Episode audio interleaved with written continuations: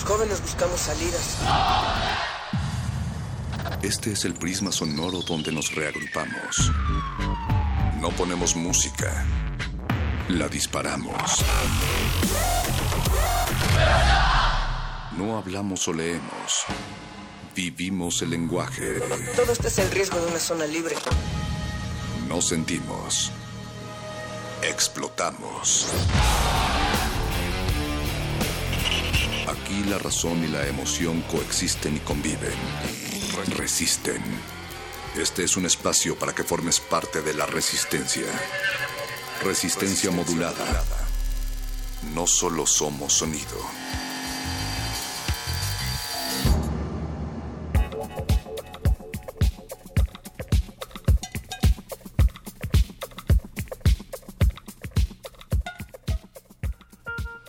Resistencia modulada, un espacio sin olores, pero siempre lleno de sonidos para orejas hambrientas. Hoy es el último 6 de septiembre del 2016 y queremos celebrarlo con todos ustedes hablando del género epistolar, del elote, de los milagros de San Juan Gabriel, que por cierto fue canonizado el día de ayer en Bellas Artes.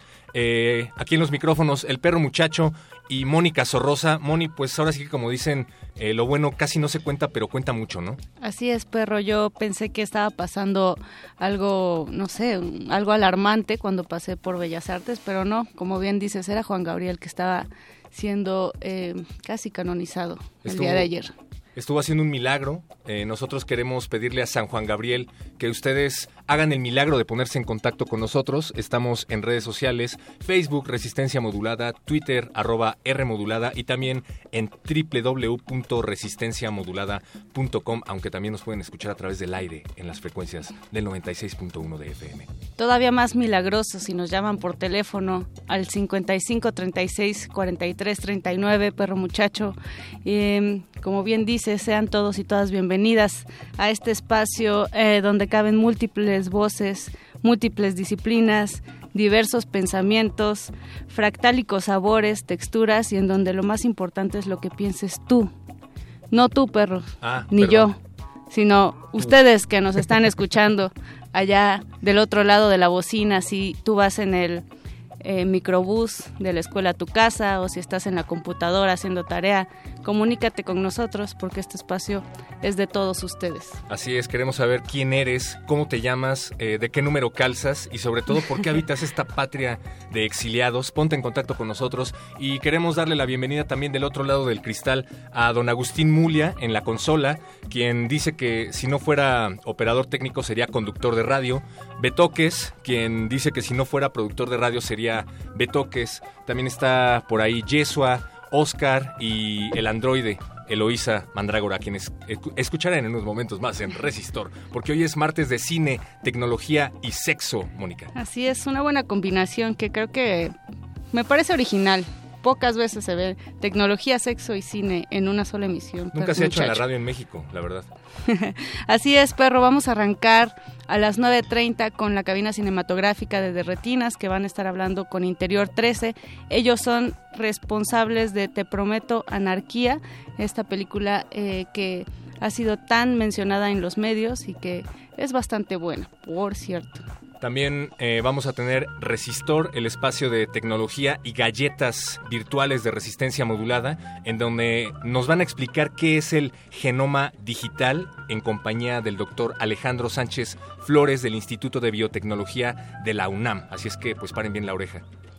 Así es, perro muchacho. Y a las 23 horas comienza el punto R el espacio de erotismo y sexualidad de resistencia modulada, vamos a estar hablando de discriminación, algo que creo que ya casi ni sucede en estas épocas. Claro que no, por eso es necesario rescatar esos temas para que no queden eh, sepultados en el olvido. Para que no quede huella.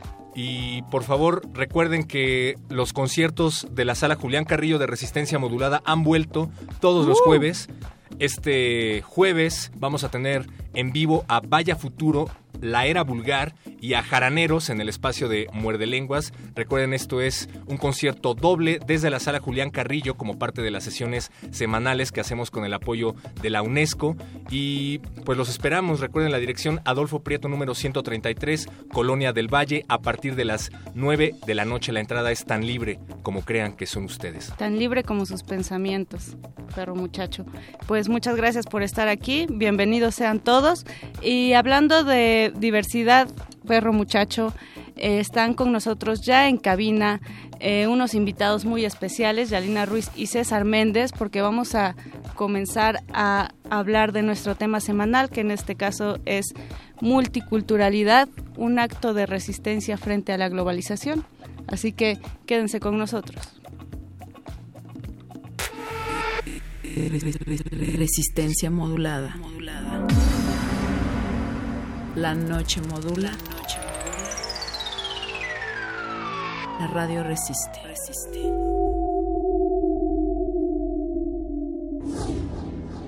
Durante dos años hemos pronunciado más de 12.961 veces la misma palabra. Resistencia modular. Pero, ¿qué significa para nosotros resistir? Resistir. Cuando alguien apaga su cuarto despertador y decide levantarse, está realizando un acto de resistencia. Cada mañana que una persona decide no comprarse un tamal para mantener su dieta, sabemos que la resistencia existe. La resistencia está en los brazos de la señora que entra a empujones al metro. En los oídos del policía que no se inmuta ante las mentadas de madre. Este personaje está agre- agrediendo al oficial. En el suspiro del profesor que es ignorado por sus alumnos, pero sigue dando clase. Cuando te dejan en visto o no le dan like a tu foto. Cuando te pierden el libro que prestaste. Cuando te muerdes el cachete sin querer. Cuando anotas el último punto, cuando evitas llorar en la calle, cuando pasas la noche en vela para hacer el resumen del libro, cuando critican tu trabajo, cuando nadie compra tu disco. Estás resistiendo como pocos. En Radio UNAM estamos orgullosos de todos y cada uno de los ciudadanos que con entereza resisten y por eso queremos representarlos. Queremos ser su voz y sus oídos. En estos dos años, 104 semanas, 496 emisiones, hemos resistido lo mismo que el pueblo, para el pueblo, por el pueblo. Estos dos años han sido suficientes para decir... Queremos más. Y lo lograremos con tu ayuda. Partido Resistencia.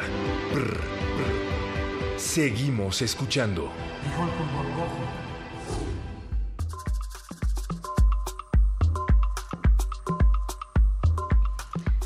Pues como ya lo anunciamos, perro muchacho, están aquí con nosotros Yali- Yalina Ruiz y César Méndez.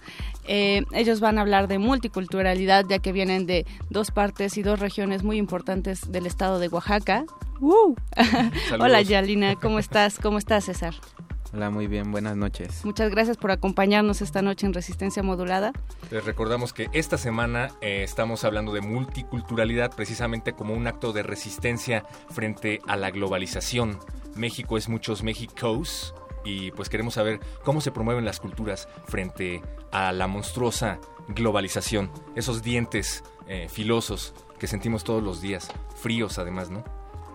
Cuéntenos, Yalina eh, y César, ¿de qué parte del estado de Oaxaca son? Buenas noches a todos. y Buenas noches, Mónica. Hola, Buenas hola. noches. Buenas noches, este. Perro muchacho. Perro muchacho. bueno, nosotros somos descendientes de Oaxaca, pero nos sentimos como si hubiéramos nacido ahí. ¿Por qué? Porque nuestros padres nos inculcaron toda la cultura, todo lo que, todo su saber, ¿no? Igual, eh, igual nos falta un poquito sobre la lengua, pero es un tema que hace rato abordaste, ¿no? De la, que van a hablar más al rato de, de la discriminación.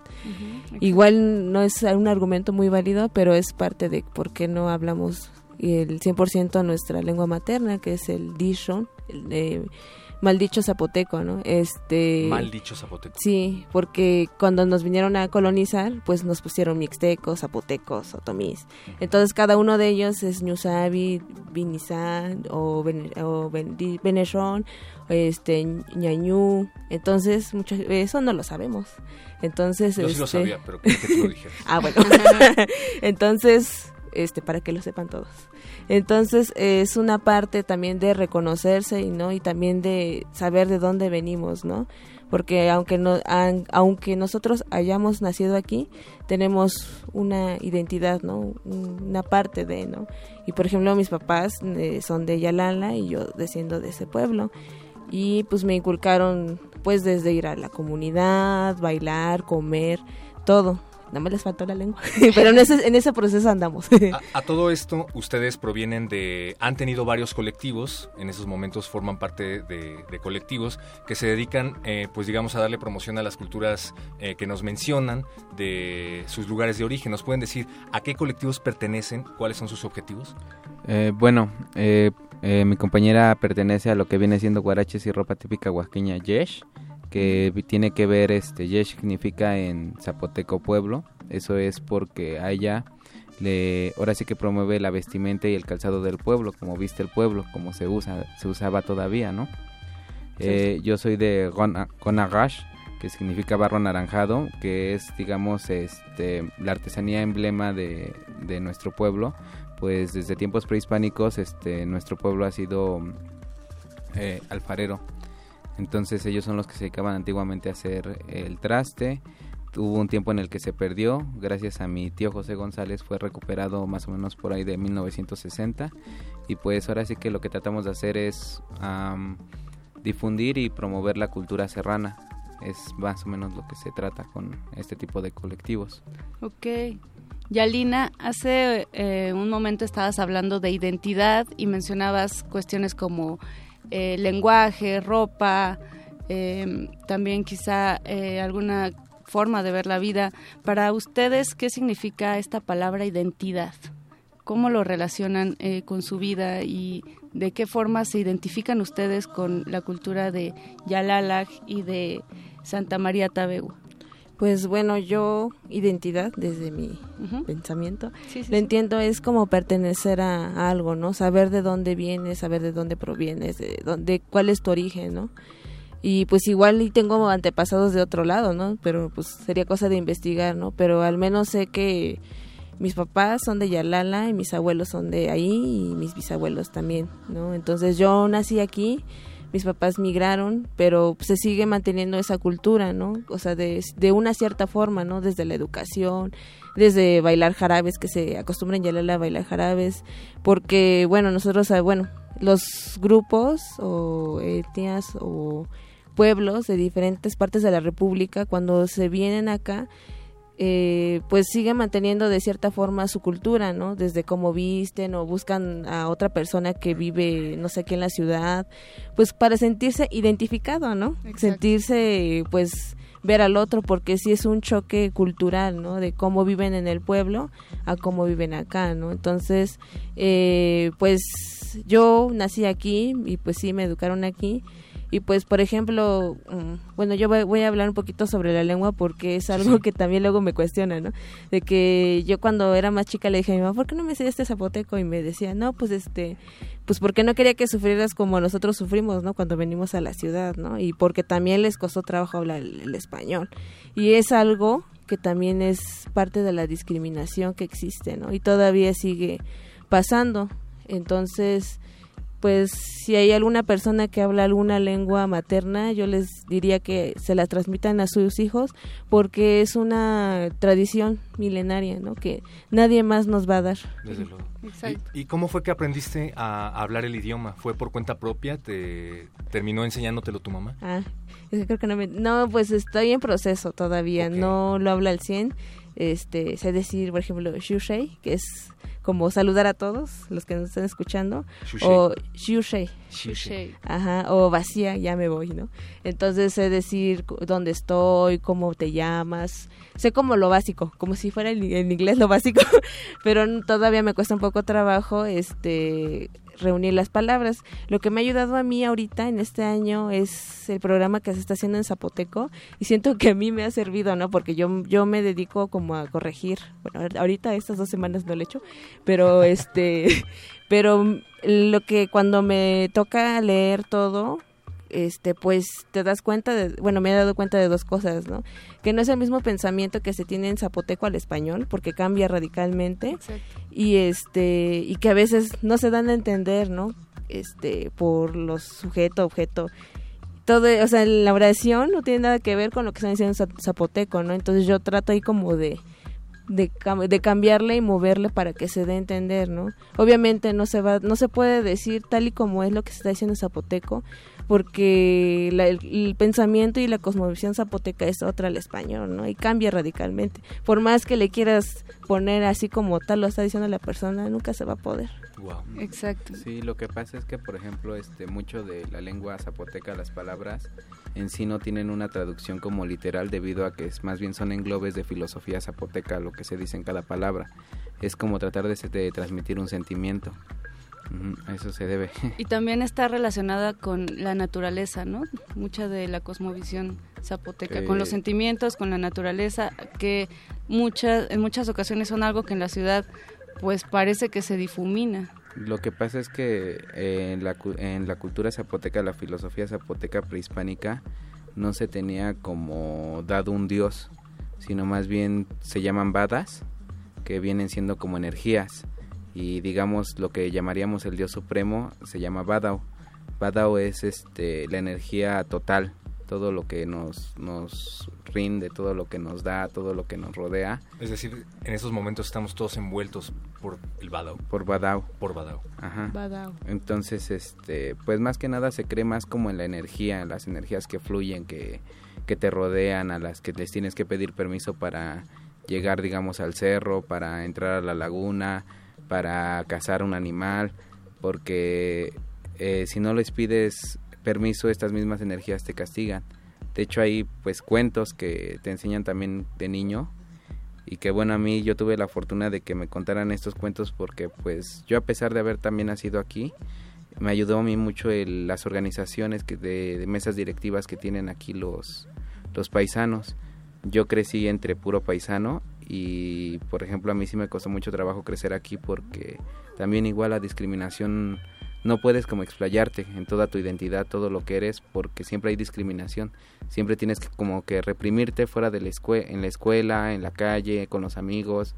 Sin embargo, el oasis que teníamos de niños era llegar a la organización, aprender danzas, aprender bailes, a, a escucharlos tan solo hablar en zapoteco todo el tiempo, que se reunían todos los paisanos a sus juntas y todos hablaban en zapoteco.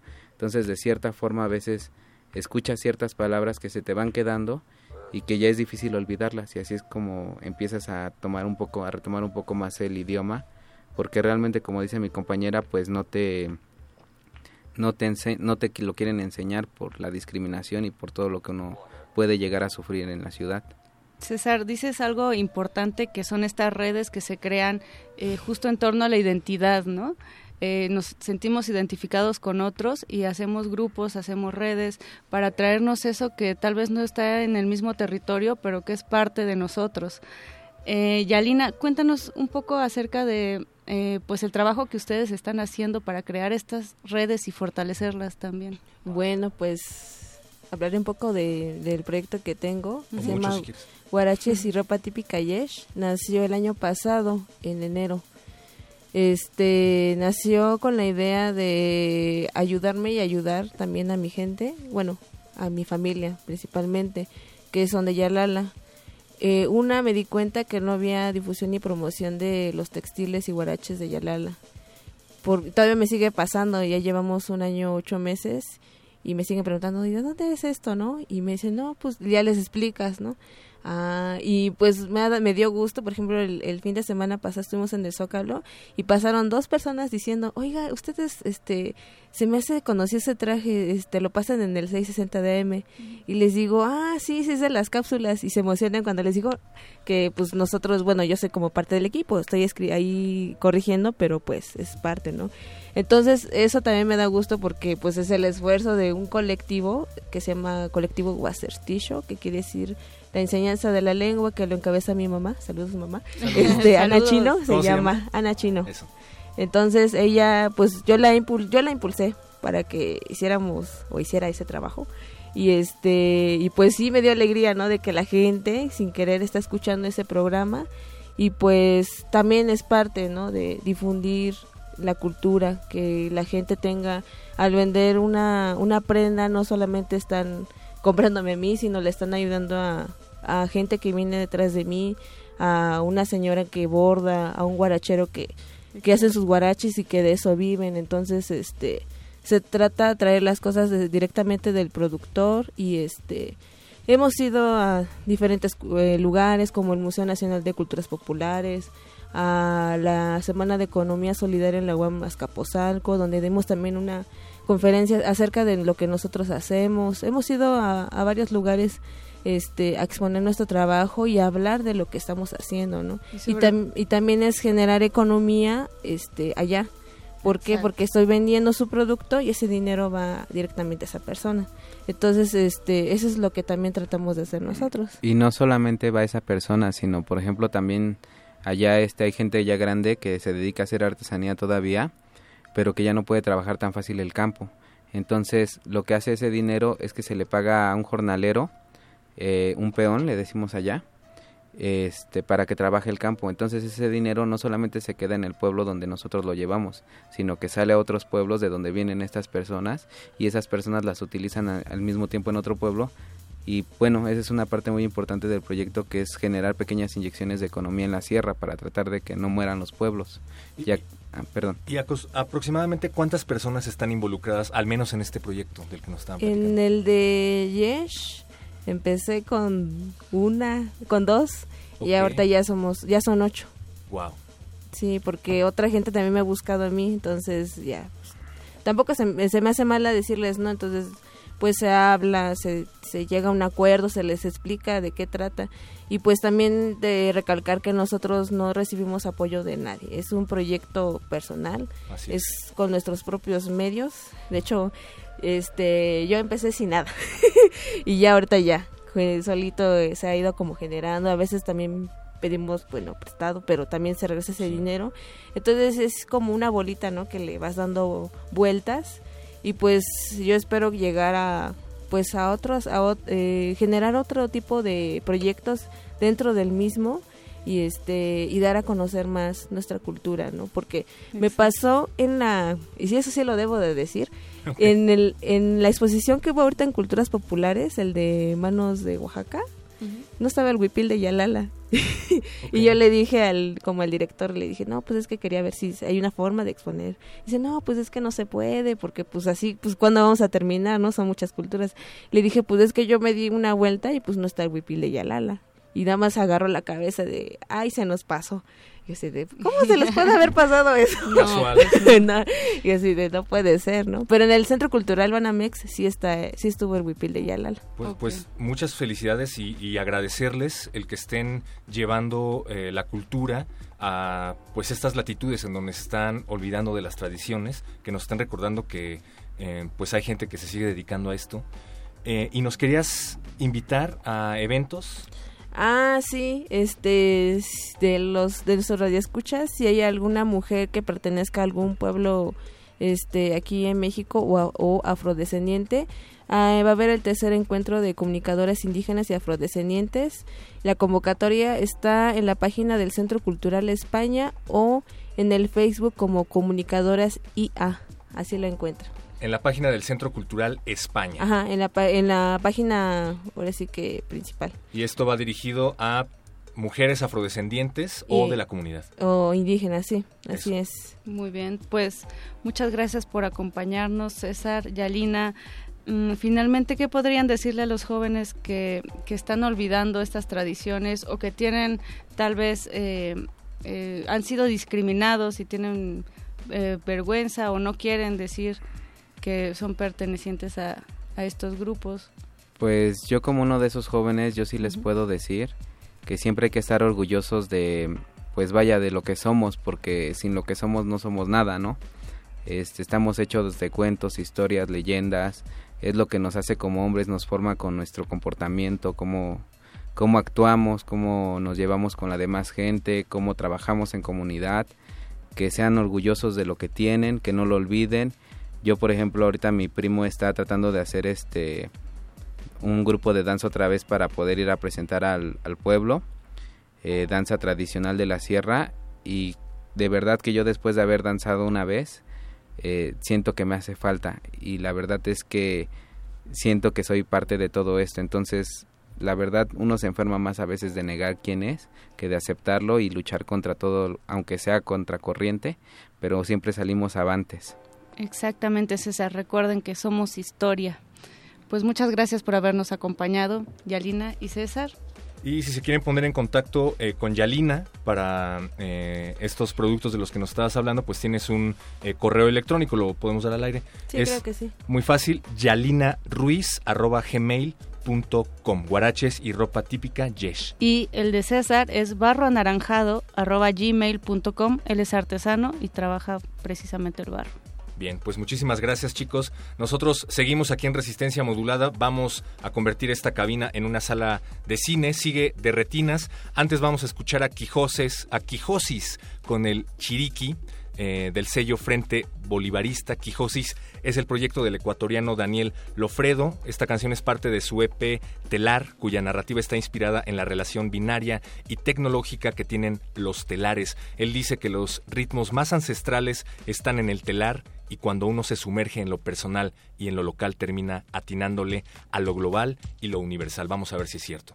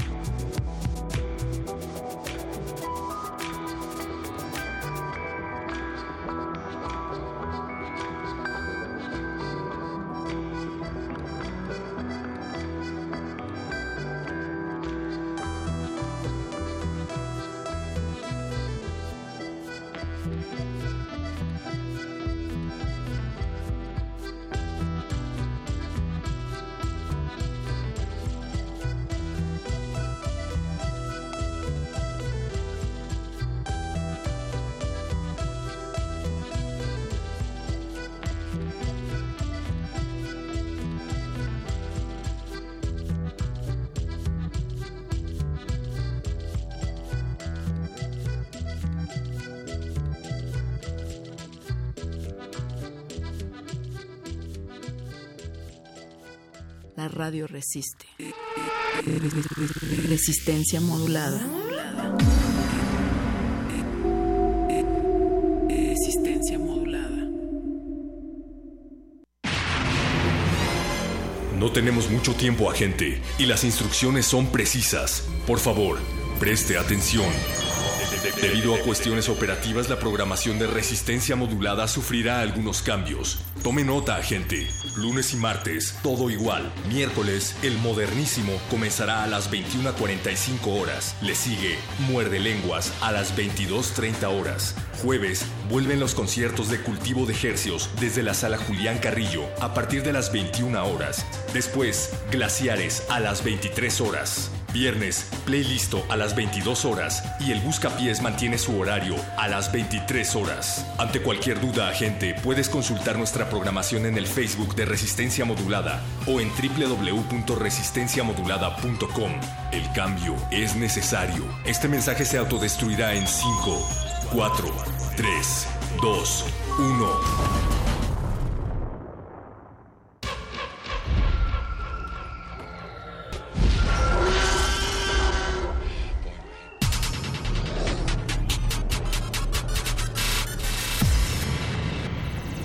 Pasillo de los estrenos y el de la nostalgia se encuentra la sala de la resistencia.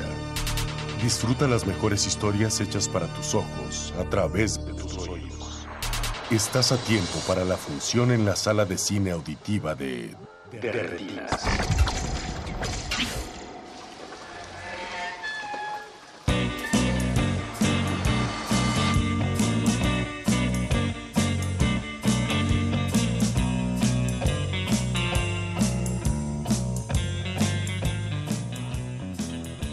Noche de patinetas y corazones rotos en la cabina cinematográfica de resistencia modulada. Muy buenas noches, mi nombre es Rafael Paz y como todas las semanas me acompañan en el programa Alberto Cuña Navarijo. Hola, buenas noches, ¿cómo estás? Y Jorge Javier Negrete. Buenas noches, Rafa. Chicos, eh, hoy tenemos un estreno mexicano que bueno apareció en pantallas hace 15 días, va para su tercera semana en pantalla y esperemos que si no han tenido oportunidad de verla después del programa, eh, se lancen directo al cine a ver Te Prometo Anarquía. Y para platicar de la película, tenemos aquí a su director y a su protagonista, eh, Julio Hernández Cordón y Eduardo Eliseo Martínez. ¿Cómo están, muchachos? Muy bien, muchas gracias.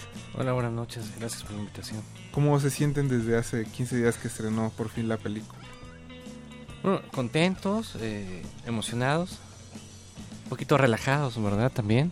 Ajá. de que ya la estamos compartiendo, que la gente parece ser que que se le está apropiando, que eso es algo muy lindo, ¿no? Que creo que es una película que que desde un inicio siempre supimos de que no iba a ser como el boom taquillero, pero nos entusiasmó la idea que se volviera como una especie de película de culto y creo que por ahí va.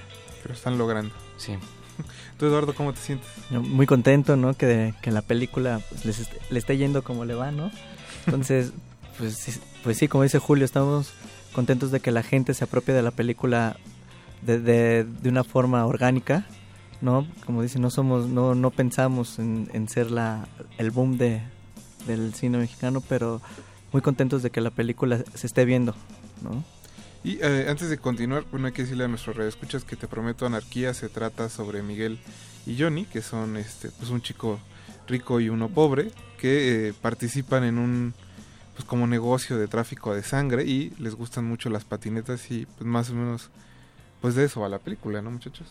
Pues sí, así que has escrito bastante bien dentro de todo y pues el negocio tarde o temprano pues saldrá mal cuando quieren eh, aspirar a algo más que este cuestión económica, ¿no? Sí, también faltó agregar algo. Ah. Y les gustan mucho los pitos también. Ah, también. pequeño, pequeño detalle. Grande. Ah, sí, bueno, hay una relación Sí. también amorosa entre ellos dos. Así es. eh, que va y viene, en realidad nunca... Una relación ambigua ahí, ¿no? Ambigua, ah, perfecto. y pues muchachos, eh, no sé si nos quieran contar un poco de cómo fue que se involucraron en la película, cómo fue que surgió el proyecto. Pues bueno, es un proyecto que vengo desarrollando desde hace muchos años, por lo menos seis. Y es una historia que está inspirada en mi hermano. Mi hermano es, es gay y de hecho trabaja con los derechos de los transexuales y todo eso. Y está inspirado como en una, en una relación que él tuvo, ¿no? Y a partir de eso, me la historia de amor de él me pareció como muy profunda y muy fuerte y muy como emblemática y, y se me ocurrió hacer una película de cine negro mezclado con una historia de amor masculina y de ahí fui como in- metiendo más ingredientes que fueron patinetas, sangre, eh, narco, ¿no? Y así fue, y a Pelucas, bueno, eh, Eduardo, que realmente todo el mundo lo conoce como Pelucas, entonces si dicen Eduardo es como... No volteo. A veces volteo.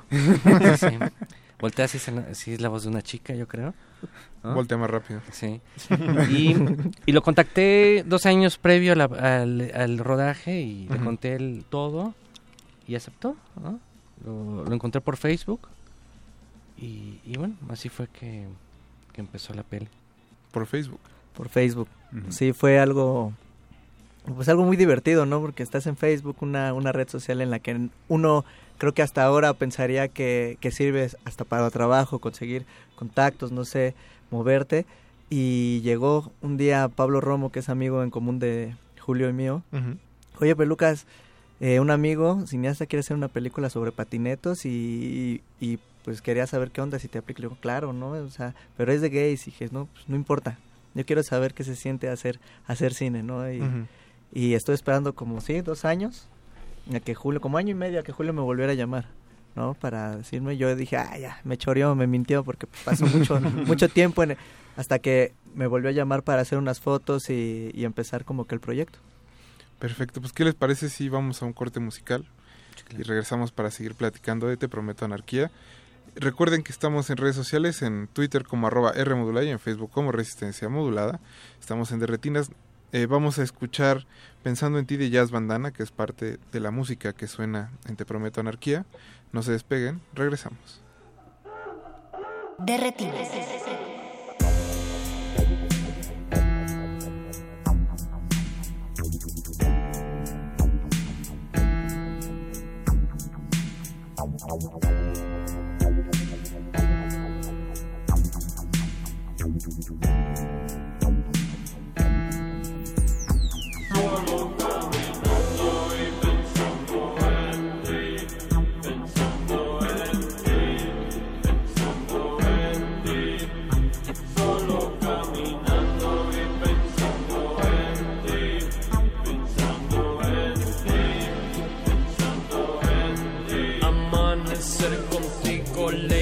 Voy pensando en ti. Pensando en cuando verte por lugares sin ti. Ando solo caminando, en mi mente estás tú. Mi paisaje favorito es solo tú, solo tú. Caminando Clandestino por el mundo, voy pensando en ti. Me paseo por tus curvas, son arte gaudí.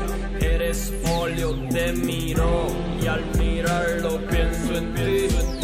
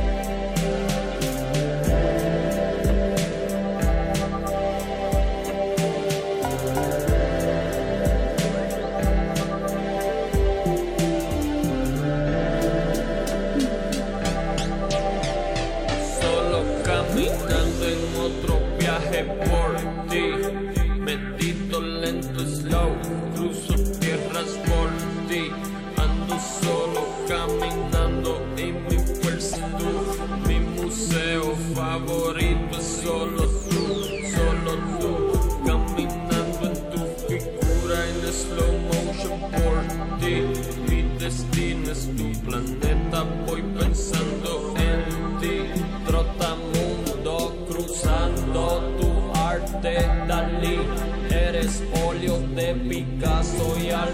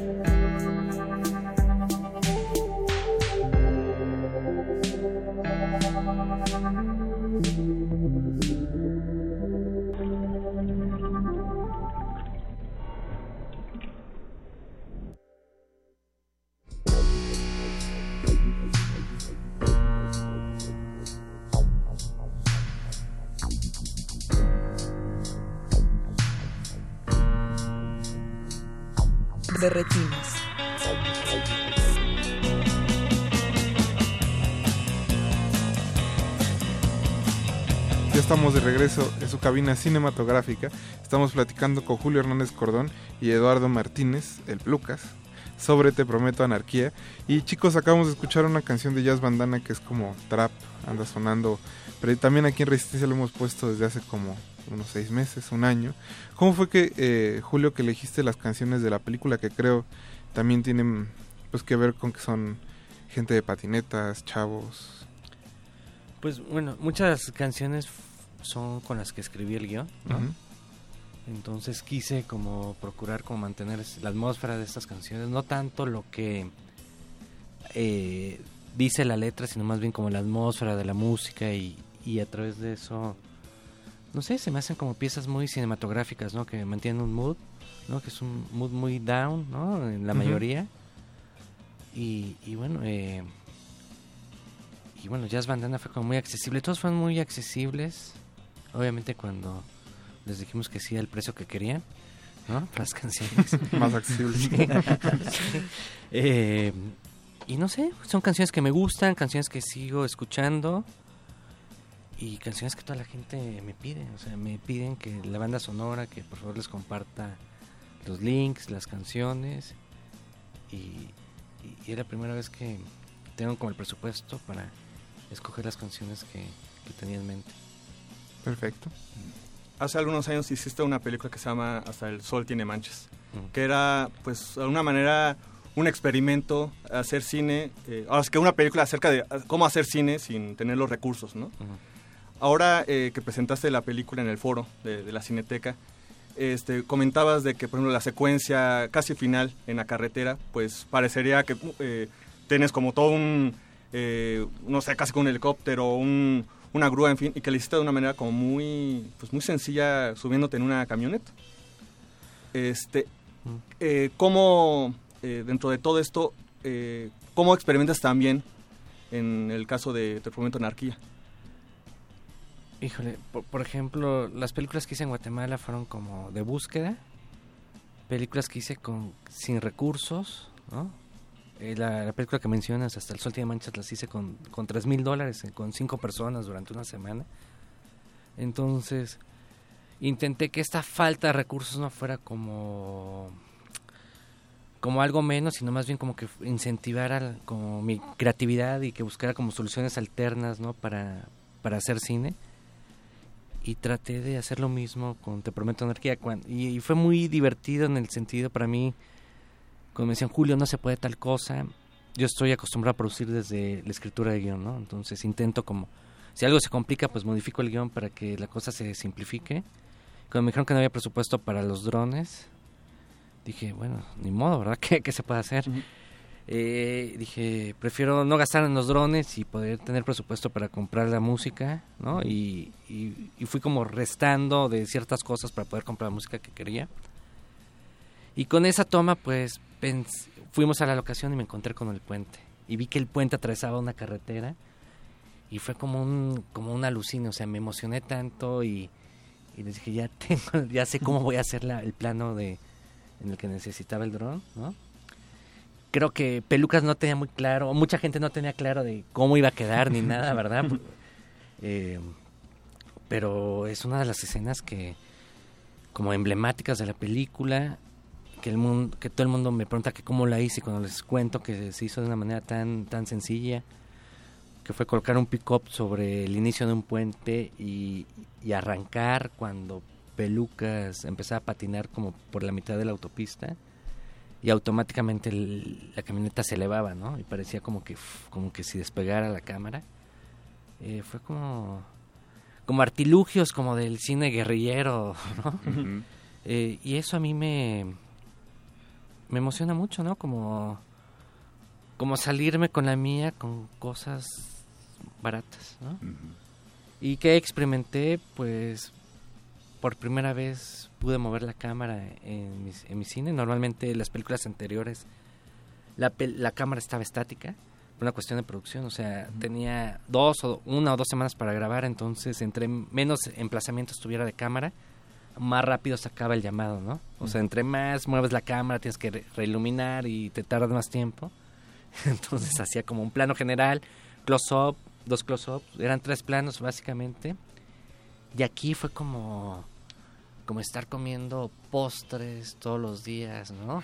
Entonces podía mover la cámara y la movía y la movía y, y les dije a los productores que necesitaba un carrito de golf para mover la cámara y me dijeron que sí. Eh, y me, no sé, es- creo que hay fotos donde estoy en el carrito de golf que tengo, tengo una sonrisa, ¿no? En eso experimenté, intenté experimentar, aunque suene como contradictorio, en, los, en las películas anteriores no era muy fiel al guion, o sea, improvisaba, no utiliza- nunca utilicé el guion en el rodaje. Y aquí, en Te Prometo Anarquía, quise ser como fiel al guion, ¿no? Y el primer día me di cuenta que, que no podía. ¿No? Que no, que no podía, que, que me ataba mucho estar pendiente del papel y de ciertas cosas y que sentía que siempre tengo una frase que dice que el papel lo soporta todo, ¿no? Y la imagen no. Entonces hay muchas cosas que en guion están bien, es como literatura, pero ya pasar la imagen es como cliché, como lugar común, como hay cosas que, que los actores no se sienten cómodos y mi trabajo como director es que los actores se sientan cómodos, ¿no? Que la cámara no los intimide, que se sientan relajados, que puedan hablar de manera cotidiana, normal, que no estén pendientes del diálogo y del trazo, sino más bien la cámara que los acompañe, que los siga. Y creo que en eso esas habrán sido las cosas que experimenté, o sea, fueron como ex- experimentos a inversos, ¿no? O sea, como que me, me adapté al, al presupuesto grande, ¿no? Y para mí eso era algo totalmente nuevo. A mí me da la impresión de que esta, o sea, esto que dices de como de la sencillez al momento de la filmación se, se refleja en que la película se siente como muy espontánea, es muy como intuiti- intuitiva de la manera en que se va construyendo la historia o los hasta estos hallazgos visuales como de las luces neón o del verlos a ellos volando como si fueran este una parvada de pájaros en las patinetas. Entonces, creo que ahí es donde precisamente se puede ver pues este trabajo que hacías donde les dabas como más libertad a los actores. Pues no soy tan teórico a pesar de ¿No? que estudié en una escuela muy Muy técnica, teórica. muy, muy teórica, muy tradicional, ¿no? Y muy pro industria, eh, ¿no? Eh, para mí lo importante es como el instinto, ¿no? Si yo me lo creo en el momento, eh, para mí está bien, es como mi filtro, ¿no? El instinto. Y no y todo era el diálogo con ellos eran cosas como muy mundanas, o sea, nada de que o sea, no hay biografía del personaje, ¿no? Más bien ellos mismos son la son su propia biografía. Y siempre les dije, bueno, van a mentir, les voy a poner en situación, eso es muy sencillo, todo el mundo sabe mentir. Y me dijeron, sí. Y eso es como instintivo y creo que también es un rasgo como del cine guerrillero que, que las cosas están sostenidas con alfileres y cuando se caen, si te atas como a, a un plan de trabajo, algo, todo se va al carajo, ¿no? Y tienes que estar como, no sé, es como cocinar cuando tienes poco, poco dinero para cocinar y resulta que querías usar un condimento y no está, pues dices, bueno, pues voy a probar con esto y no sé qué va a pasar. Y eso, ¿no? Es como, como la patineta, ¿verdad? Ser libre en la patineta y puede ser que el truco funcione y puede ser que no, pero descubres que te puede salir otro truco. Y eh, eso. No sé si son muy largas mis respuestas. No, No, todo no, bien. De hecho, vamos a escuchar otro corte musical de la película. En esta ocasión es The Son de Baxter Dury. Ajá. Eh, no se despeguen, recuerden que estamos en resistencia modulada. De retinas.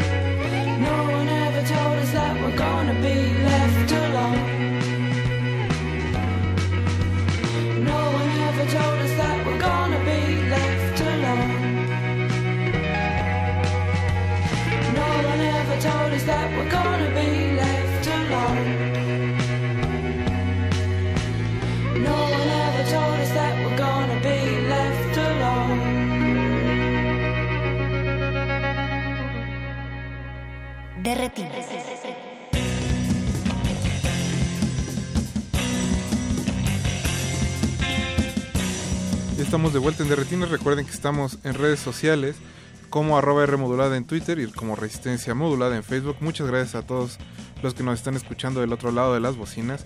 Un saludo a Bartolomé Delmar, a Ricardo Pineda, a Mare Sánchez Armas que están escuchando y a Mauricio Orduña que están escuchando este programa sobre Te Prometo Anarquía. Nosotros vamos a ir a nuestro enlace de AM. No se despeguen. Seguimos en Derretinas.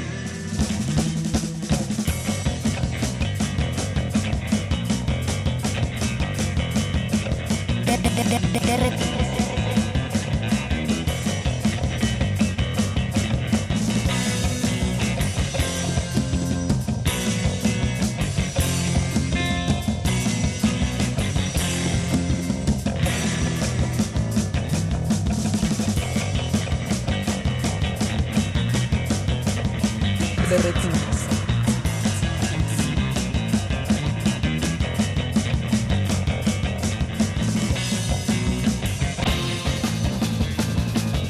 Derretinas.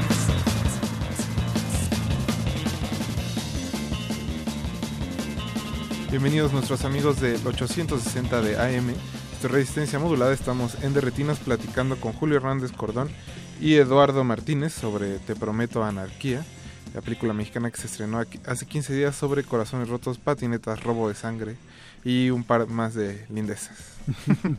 Jorge, ibas este, a preguntar algo antes del corte.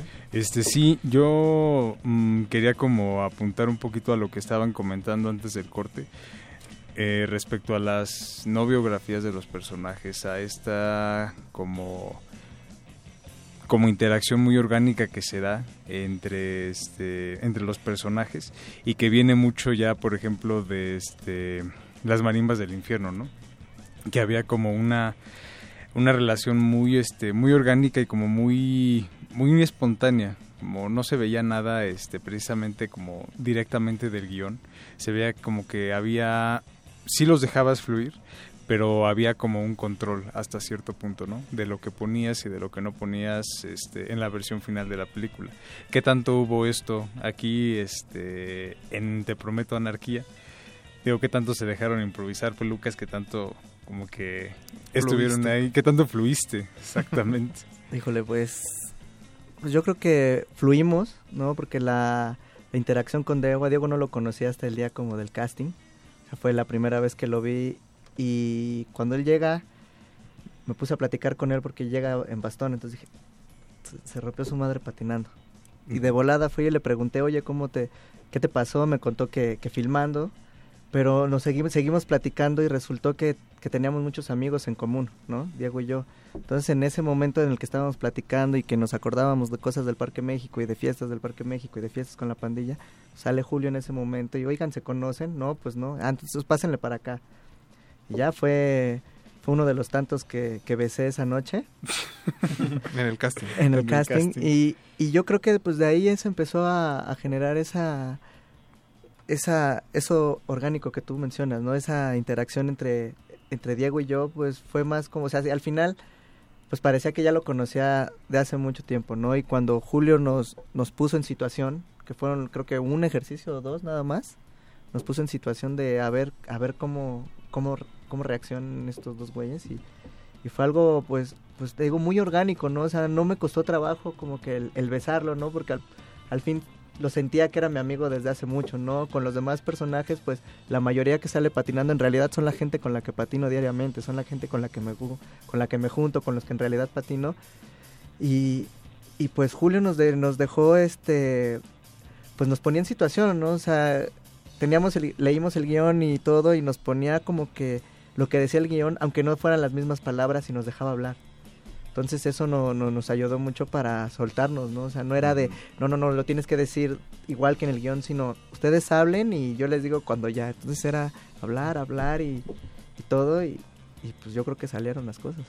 Creo que eso también se agradece mucho en la hora de que los diálogos son como muy espontáneos y que eh, además de espontáneos son muy creíbles. Creo que eso también es lo que eh, le ha gustado a la gente. Creo que ese, ese es uno de los, de los puntos, ¿no? Este, que entre eso, entre el mismo ambiente urbano, es como muy, muy cercano. Creo que eso lo ha ayudado mucho. Sí, yo, yo creo que, obvio, la, como dijeron hace un rato, la, los, este, las biografías de los personajes somos nosotros.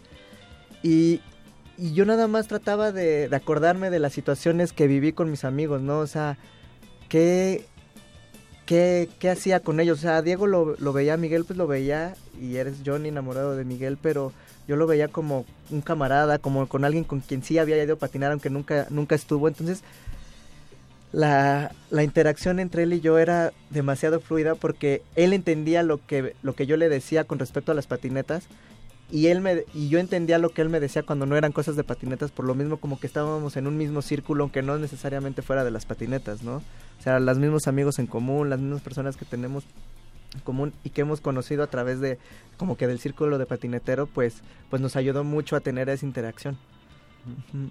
Chicos, se nos este, acaba el tiempo del programa. Antes de terminar, no sé si tengan eh, redes sociales o algún eh, algún sitio donde la gente pueda checar los horarios de la película. Bueno, hay una... Justamente Pelucas maneja el Facebook. Nadie más. De. Te Prometo Anarquía. Está en las redes sociales, el Instagram, bueno, el de, de la productora y distribuidora que se llama Interior 13. Ujú. Y bueno, aprovechar para mandarles al- un saludo a alguien, a Mare Sánchez Armas, que es un elemento importante de Interior 13 que nos ha apoyado con toda la difusión y todo lo de prensa, ¿no? Que siempre nos está recordando de que tenemos que venir a las entrevistas y eso. Pues un beso y un abrazo a Mare. Sí, yo también quiero mandar un beso a mi mujer Alejandra. ¿Eh? Sí me acordé, burrita. Si no llegabas a la casa y... No, sí, no, bueno, ni, ni llegaba, yo Pero creo. Alejandra está de viaje, no te está escuchando. Pero lo puedes escuchar grabado. Pero lo puedes escuchar después. Ah, no hay problema. Chicos, muchas gracias por habernos acompañado esta A noche. ustedes, está muy padre el programa. y Mucha suerte Muchas este, gracias. en taquilla. Y pues vamos todos a ver Te Prometo Anarquía. Por favor. Ustedes no se despeguen, vamos a regresar con nuestros amigos de la Filmoteca de la UNAM. Seguimos en Derretinas y esto es Perro Negro y Callejero de Three Souls in My Mind. Regresamos. de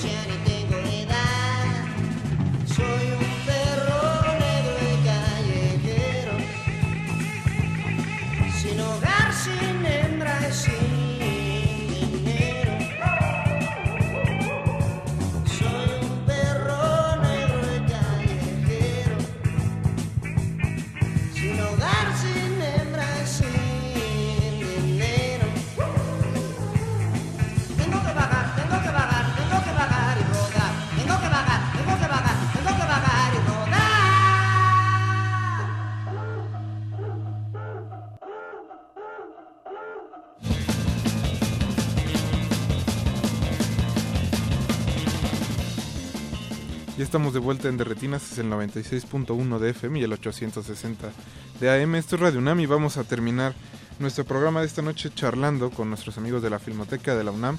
En esta ocasión tenemos a la directora Busi Cortés en la línea y ella nos va a hablar sobre el seminario siglo, siglo XXI, Mujeres Do- Documentalistas. Busi, ¿estás ahí? Sí, aquí estoy. Buenas noches. Muy buenas noches. saludarlos a todos. Muchas gracias. Igualmente, Eh, pues ¿de qué se trata el seminario de documentalistas? Bueno, pues creo que va a ser algo muy muy interesante porque vamos a tener un panorama de, de las las documentalistas mexicanas en este siglo XXI que van desde Mari Carmen de Lara y Alejandra Islas que, que debutaron desde el siglo XX hasta eh, documentalistas como Eva Villaseñor, Ale- este, Luciana Kaplan, Natalia Bustein, que son de las de las cineastas más de las que han debutado en estos en esta última década. Todo un recorrido, ¿no? Es todo un recorrido muy interesante. Sí, hablaremos algo de los antecedentes, habrá la oportunidad de ver el documental de Marcela Fernández Violante que, que abrió, digamos, toda una puerta muy grande con su con su Frida Kahlo en los setentas que que en ese entonces este Frida no era reconocida como Diego Rivera, sí, o sea, el boom de Frida Kahlo vino hasta muy recientemente, este porque el famoso en, en los setentas todavía era Diego Rivera. Entonces, este fue, digamos, una visionaria, Marcela, al, al, este, al hacer este documental y abre una puerta diferente al, al cine este, con personajes femeninos, ¿no? Eh, y entonces, bueno, este documental ha proliferado muchísimo, eh, no solamente entre las mujeres, sino también entre los egresados de las escuelas de cine, y tenemos un panorama cinematográfico muy enriquecedor y muy diverso que vale la pena que la gente conozca. ¿Cuándo, Entonces, empezamos con las mujeres, sí. ¿cuándo comienza el seminario? El seminario empieza el jueves 22 de septiembre y termina el, el segundo jueves de diciembre. O sea, va a ser todos los jueves de, de 5 a 8 de la noche. ¿Y tienen alguna página de internet donde pueden checar nuestros radioescuchas, este, ahora sí que el temario y los requisitos para inscribirse? Pues yo me imagino que en la página de la Filmoteca de la UNAM, porque ahí sí yo desconozco. Ok, pues eh, muchas gracias por habernos contestado la llamada y esperemos que mucha gente se inscriba a- al seminario. Sí, va a ser una gran oportunidad de conocer personajes muy ricos que, que han cambiado la mentalidad de muchas personas, ¿no? Desde Lidia Cacho o este o Alaide Fopa, o sea, la misma Frida Kahlo. Yo creo que sí vale la pena estar ahí. Así es. Pues muchas gracias por habernos contestado la llamada. Buenas noches. Buenas noches, que descansen. Igualmente. Pues ese es el seminario Siglo XXI Mujeres Documentalistas de la Filmoteca de la UNAM para que vayan a la página y se inscriban y chequen todos los requisitos. Muchas gracias Alberto. Buenas noches. Jorge Alberto Negrete. Digo Jorge Alberto. Jorge Javier Negrete. Gracias, Mauricio. Orduña en los No, controles. Oscar, el doctor Arqueles, Betoques. Don Agus en los controles. Mi nombre es Rafael Paz y nos escuchamos el próximo martes. Recuerden que se quedan con Resistor y a las 11 de la noche viene el punto R. Hasta luego. De retinas. Hasta la vista. De, de- de- de retinas. Hasta la vista. Lo sentimos. No hay escena después de los créditos. Nos escuchamos la próxima función. And if someone gets upset, you say chill out. Or you can do combination. Chill out. You say no problema. And if someone comes on to you, De retinas. Hasta la vista.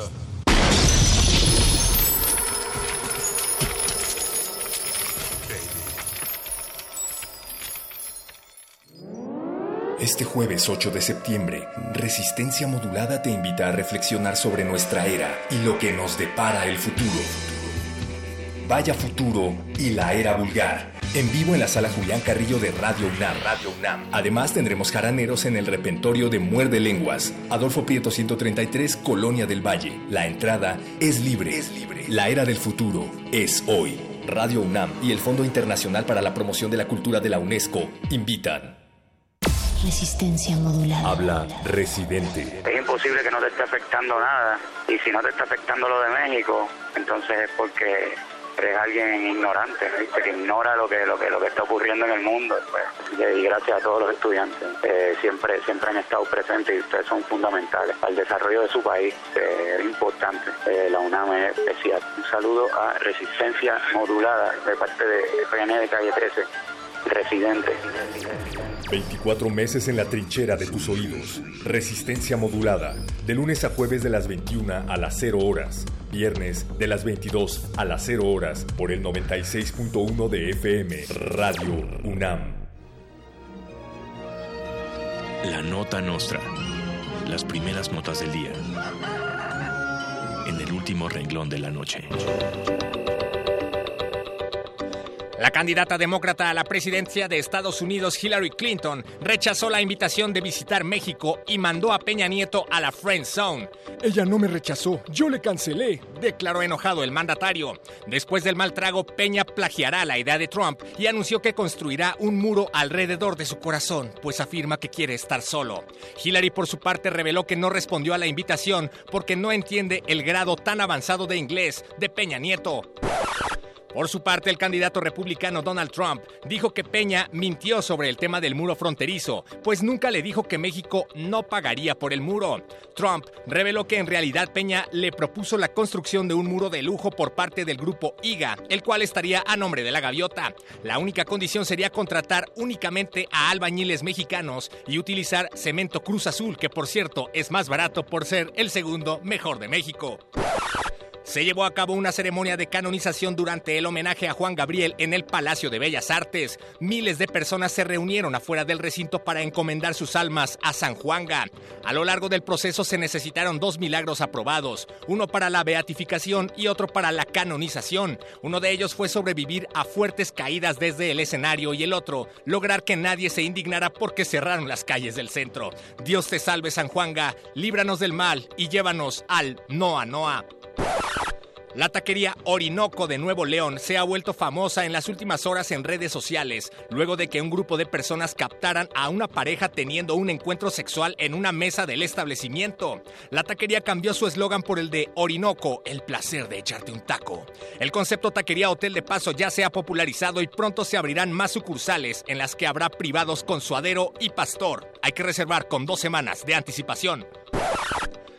Vámonos al Orinoco, a echar pata y a echar taco. Ándale que ya estoy flaco y el calor me pone loco. Perdona si me equivoco o si en mi mente se alía sexo con gastronomía, pero de una vez te aviso, podrás entrarle a chorizo en hotel o en taquería. La nota nostra. Se nos hizo tarde, pero seguro. ¿Ya estás grabando? En la vida de las personas y de los países pasan cosas malas. El Estado de Guerrero ofreció hace unas semanas cerca de 7 mil dólares a los padres de los estudiantes desaparecidos para que dejasen de buscarlos. Es parte de nuestra democracia. Es, es- es- es parte de nuestra ¿Quién quiere ayudar a los pobres, por favor? ¡Nadie! También nos toca enfrentar situaciones adversas o dolorosas. Ahora nos estamos dando cuenta de que una parte del gobierno federal lo que hace es aliarse con el crimen organizado. Les da vehículos, les da armas. Muchas veces de manera anónima y silenciosa.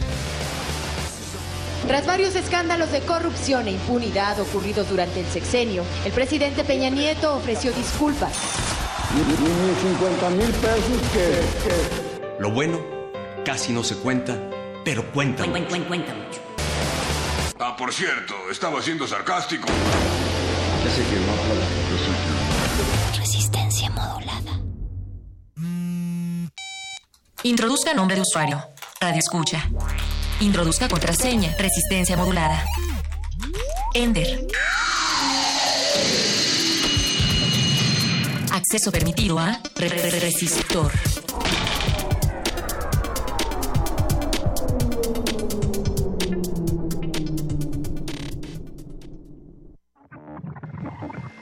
Ingresar código de emisión. 060916R83. Acceso permitido. Inicia secuencia sobre Genoma digital. Varios años de investigación y una inversión de decenas de millones de dólares llevaron a la primera secuenciación de los 3.200 millones de pares de bases contenidos en el ADN. Hoy en día, en cuestión de minutos y por algunos cientos de dólares, el ADN puede ser secuencializado, digitalizado y guardado en una unidad USB para su uso medicinal. Según el metaconsejo del Foro Económico Mundial sobre Tecnologías Emergentes, el genoma digital es considerada una de las 10 tecnologías emergentes de 2015. La mayoría de las enfermedades que representan un mayor reto para la medicina moderna tienen una causa genética. Si un individuo es capaz de llevar consigo su información genética para transmitirla a un especialista, la atención médica podría volverse más personal y, por ende, más eficaz. ¿Cuánto tardará en llegar esta tecnología al uso cotidiano en los hospitales del mundo? ¿Desea repetir esta información? Ha elegido no. Inicia la secuencia. Resistor. Esto es una señal.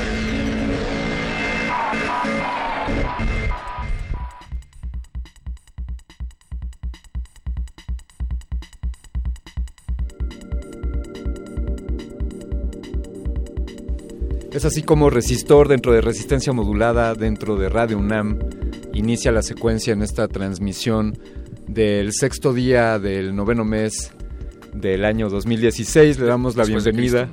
después de... ¿Sí? ¿Es después de Cristo? Creo que sí. Ups. Ok, creo que se me hizo tarde. Eh, bueno, Hablaré más tarde. Eh, ahora vamos a iniciar esta emisión, esta voz que escuchan, la del que se le hizo tarde porque, se- porque es después de Cristo. Por ateo. Soy Alberto Candiani, me acompaña me acompaña Perrobot y me acompaña el, me acompaña Eloísa Gómez. ¿Cómo estás, Eloísa? Hola, muy bien. ¿Y ustedes qué tal? Bien, Bien. bien. Pues por acá eh, hablaremos sobre genoma digital, tecnología que permite determinar si hay tendencias o predisposición a ciertas enfermedades genéticas de un individuo y otras cosas. Queremos saber qué otras utilidades podrían dar la digitaliz- digitalización del genoma. Esto no lo estoy leyendo, lo tengo eh, en mi bagaje cultural, pero me gustaría que hubiera un experto próximamente aquí en la mesa. Próximo- Seguramente será así. Pues ya sabes, ya sabes, Perrobot, que es el formato de Resistor, damos la bienvenida, platicamos de qué va el tema y luego mágicamente sacamos a un experto de la chistera. Bien. Eh, ¿A qué te suena lo del genoma digital? Como en esa USB, ¿sabes lo que traes en esa USB? Sí, pero no te puedo decir al aire. Pues traes toda la información genética de Resistoret, de Eloísa Gómez, la Resistoret. Así es. En esos 3 gigabytes que están guardados en esa en esa USB, perdón, en esos 100 gigabytes tenemos toda la información genética, todo el genoma digital o digitalizado de Eloísa Gómez. Esto quiere decir que de alguna manera estas son las instrucciones para poder volver a construir a una Eloísa si es que tenemos que viajar y no nos cabe en la maleta. Ok. Nos la podemos llevar digitalizada. De hecho, nos la podemos mandar Wow. vía vía en la nube Vía WeTransfer. Ándale. Y entonces cuando lleguemos a nuestro destino, la descargamos, la decodificamos. Luego necesitaríamos un par de cosas más, como una impresora biológica o Una algo impresora así. 3D, tú sabes. Sí, sí, pero, pero que imprima proteínas y que imprima eh, pues eh, moléculas orgánicas. Básicamente necesitaríamos cuatro elementos, amigos, para esa impresora.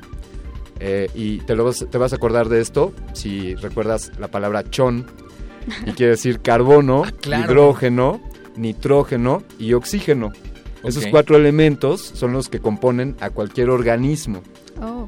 Entonces- me acuerdo de mis viejos días en la secundaria, pero nunca pensé que podría eh, lograr guardar las emociones de un androide en una USB a partir de esa palabra. Y eso Pues- que yo estoy hecha de otros materiales, ¿eh? Acero. Ah, mira. O sea que, que además de, de tener el genoma de Resistoret digitalizado, Ajá. necesitamos también el manual de Claro. armado, ¿no? Así es. Que también vendría incluido en la información del USB. Pero aun, aun cuando, aun cuando todos podrían creer que Resistoret es made in Taiwán, es orgullosamente made in México y made en la UNAM. Así es. en la Resistor. casa madre. Oigan, pues, pues ¿qué les parece que sonamos una, una rola y luego pues continuamos con nuestro, con nuestro especialista? Claro, y pueden visitarnos en www.resistenciamodulada.com, en Twitter arroba Rmodulada, Facebook Resistencia Modulada, o pueden llamar también. También pueden llamarnos aquellos, aquellos números. ¿Te acuerdas aquella aplicación que tenía tu smartphone para hacer llamadas telefónicas? Es el momento de Esos numeritos que están... El 5523 5412 y el 5523 7682. Si quieren saber, hacernos preguntas respecto al genoma digital, es, es de lo que estaremos hablando esta noche aquí en Resistor. Y claro, les presentamos en esta ocasión de DNA, interpretado por The Kills, grabado por Domino Records en 2011. Regresamos. Resistor. Esto es una señal. When it came to pass,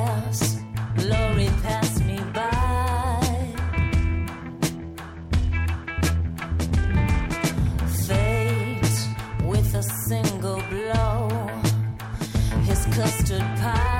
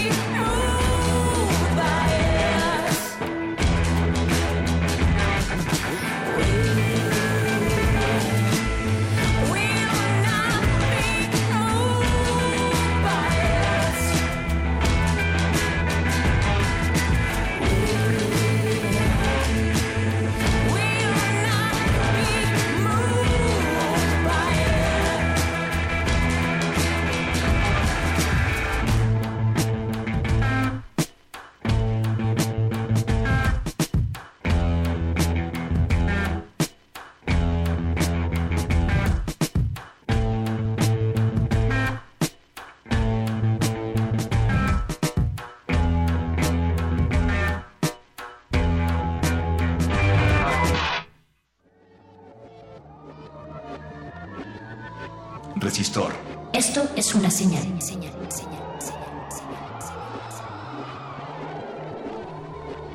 Estamos de vuelta aquí en Resistor y vamos a hablar esta noche sobre genoma digital.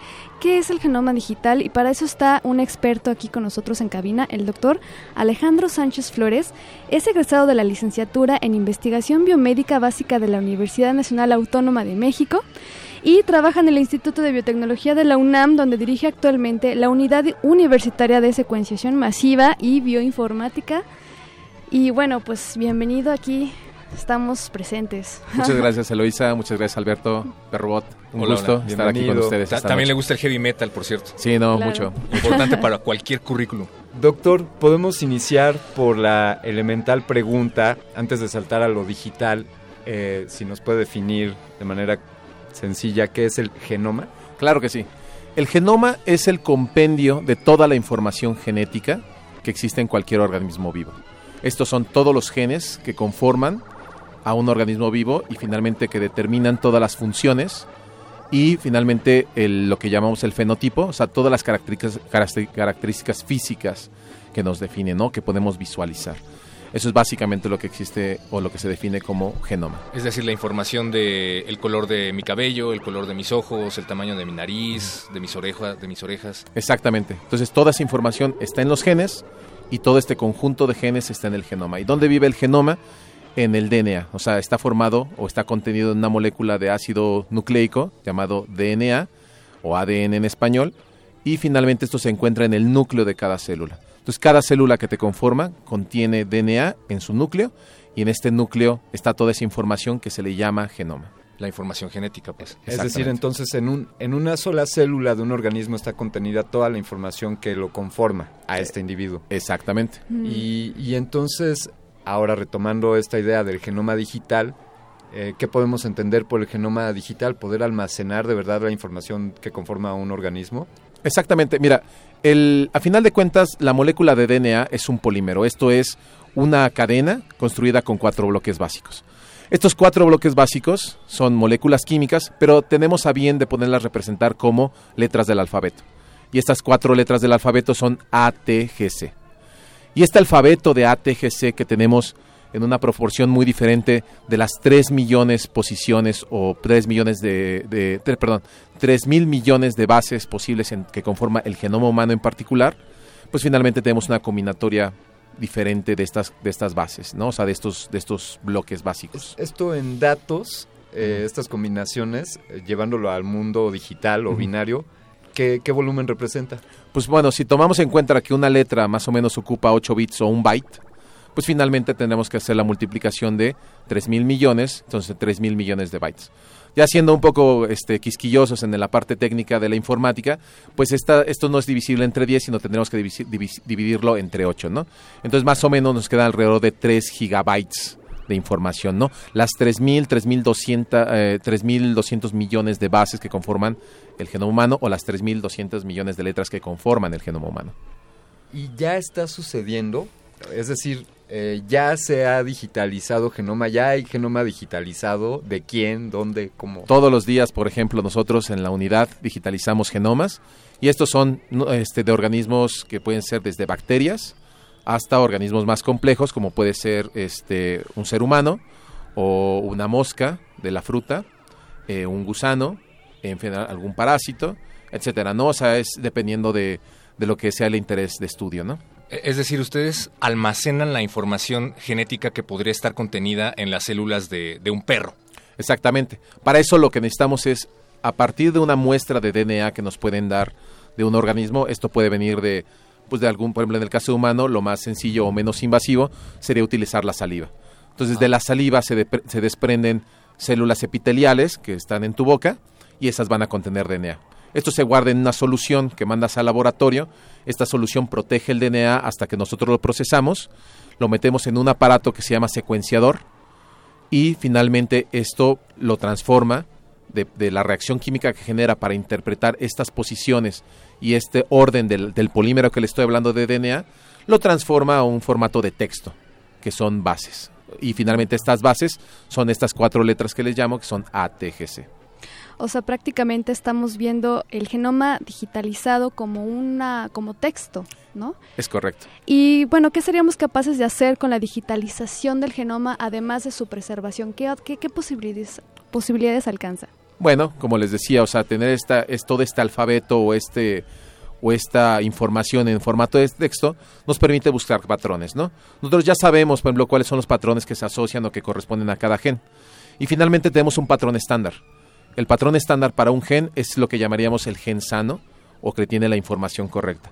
Si nosotros vemos que ese patrón está alterado, podemos inferir que hay un problema con ese gen y por lo tanto podría derivar en una enfermedad.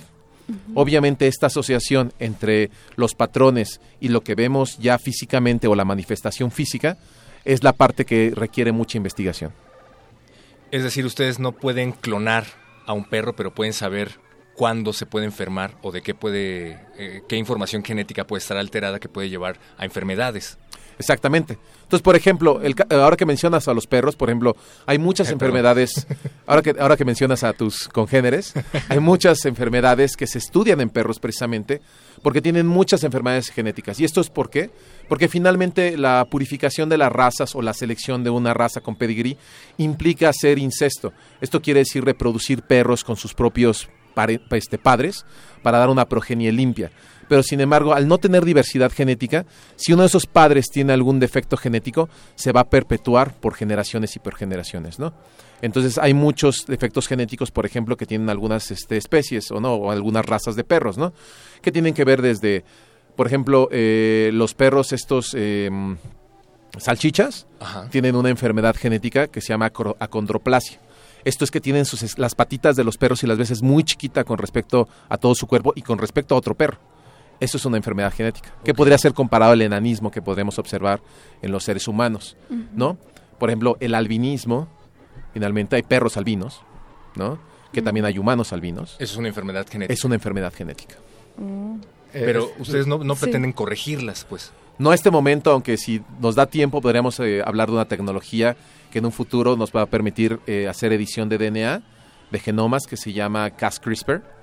Y esta información de Cas-CRISPR es pr- prácticamente el copy and paste de la biología molecular, ¿no? O el, Ujú. el- o el cut and paste de la biología molecular, ¿no? El, plagio. El plagio. ¿Y qué podrías decirnos, por ejemplo, ya hablando así de genomas humanos? Ya hay una, eh, bueno, creo que comentabas que también hay una ya preservación masiva de genomas humanos eh, de parte de algunas empresas. empieza a haber una acumulación, ¿no? Entonces, primero, el genoma humano empieza en 1990 como una iniciativa donde, eh, a final de cuentas, se lanza en esta empresa gra- eh, grandes instituciones del mundo, académicas principalmente, y dicen, bueno, vamos a descifrar o decodificar la información en este polímero de DNA que nos conforma a los humanos. Tardan 10 años y finalmente en esos 10 años y después de un billón de dólares invertidos, se tiene el genoma humano. Ahora, después de todo este tiempo, después de prácticamente 16 años o 26 años, dependiendo de qué punto lo tomes, eh, podemos repetir el ejercicio y ahora podemos generar genomas humanos por menos de mil dólares y en alrededor de dos días. Eh, a ver, un experimento eh, conocido, conocido como, bueno, el- la busca del genoma humano, es del cual hablas que se tomó 10 años y un billón de dólares. Hoy día podemos lograr el mismo resultado con menos de mil dólares y en un par de días. Es correcto. Entonces, ¿por qué? Porque finalmente la tecnología ha avanzado. La tecnología que se tenía en ese entonces era la misma que se había descubierto desde los años 70 por un señor que se llama Friedrich Sanger. Friedrich Sanger determi- ah, o desarrolla el método Sanger que permite hacer de manera simultánea varias determinaciones o caracterizaciones de moléculas de DNA. Y finalmente esta tecnología se usó, pero esta tecnología es, es cara realmente, comparado con lo que tenemos ahorita. Ahorita existen otras plataformas que te permiten secuenciar desde varios fragmentos, desde, eh, desde a partir de un fragmento de DNA o de un genoma, millones y millones de fragmentos que luego tenemos que reconstruir. Pero en este caso, como es un genoma humano y tenemos una referencia, tenemos un mapa, podemos ubicar rápidamente todos estos millones de fragmentos donde tienen que ir. Ahora, eh, eh, hay otras tecnologías todavía más novedosas que te permiten eh, secuenciar o definir la información de una sola molécula de DNA en tiempo real, que esto es pasarlo por un poro. Entonces, este poro este, puede, puede generar a partir de que pasa una molécula cambios de voltaje. Y entonces las diferentes moléculas que conforman el DNA y los diferentes tamaños que tienen generan patrones de voltaje. Entonces esto es como una película Claro. o un electrograma que tú puedes interpretar y luego pasar a un texto, que son estas, este, estos, esta bases, estas letras con las que representamos el DNA, y lo hacemos en práctica, y se puede hacer en prácticamente en, en cuestión de, de horas. Wow. Candiani y Eloisa, eh, tal vez suene perturbador, pero es probable entonces que alguien tenga nuestra información genética en un laboratorio y la pueda vender en una módica cantidad y clonarnos en algún momento. Necesito digerir esto. Órale. Amigo. Esto es muy fuerte para procesarlo. Eso en no es, memoria. es absolutamente probable, querido amigo. Ah, gracias. Ya me está espantando. Eh, el, el asunto será pues el almacenaje, Big Data y, y la, la gestión de todo esto. Y Eloisa decía algo como si esto sería un manual para poder construir otra, otra tierra. Otra arca de eh, ¿qué, qué, qué posibilidades? Hemos hablado de detección de enfermedades y ese sería un camino evidentemente, el poder eh, prevenir o curar algunas enfermedades que tengan algún carácter eh, genético. Eh, pero ¿qué, qué otras, ¿qué otras opciones hay, digamos, un tanto más radicales? Podría pensar en que, en que las generaciones que nos suceden un día van a poder diseñar seres humanos con un software de acuerdo a- al genoma digitalizado. Se ve lejana la posibilidad, pero como dicen, todo es posible menos evitar la muerte. Y con las tecnologías genómicas tal vez sea posible evitar la muerte. Que quizás si hubiéramos hablado hace 12 años de secuenciar el genoma humano, eh, hace 12 años se habría visto como una tarea titánica y, y- y- e imposible, y hoy la podríamos lograr eh, en un par de días.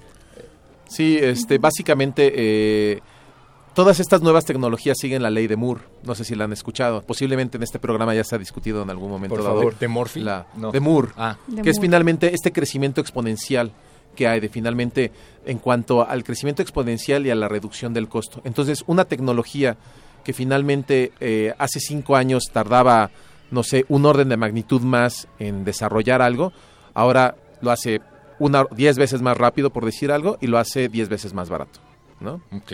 Efectivamente, aquí en México en algunos casos es exactamente al revés. Producimos más petróleo y la gasolina nos cuesta más cara. O, o suben, suben los precios de las cosas y los salarios mínimos bajan. Pero eso va al revés de, de esta idea.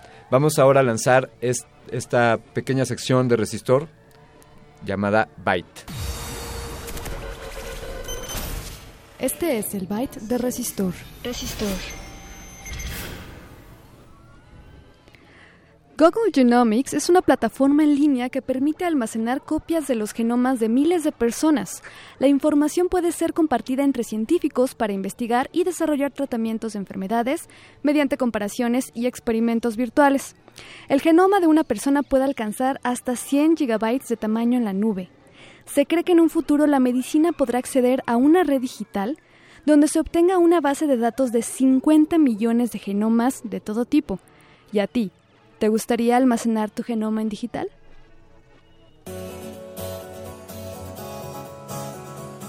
Resistor. Esto es una señal. Oh, we lie, back in spring of 79, there were no rules to feel sublime. Let's track down the path. We just slept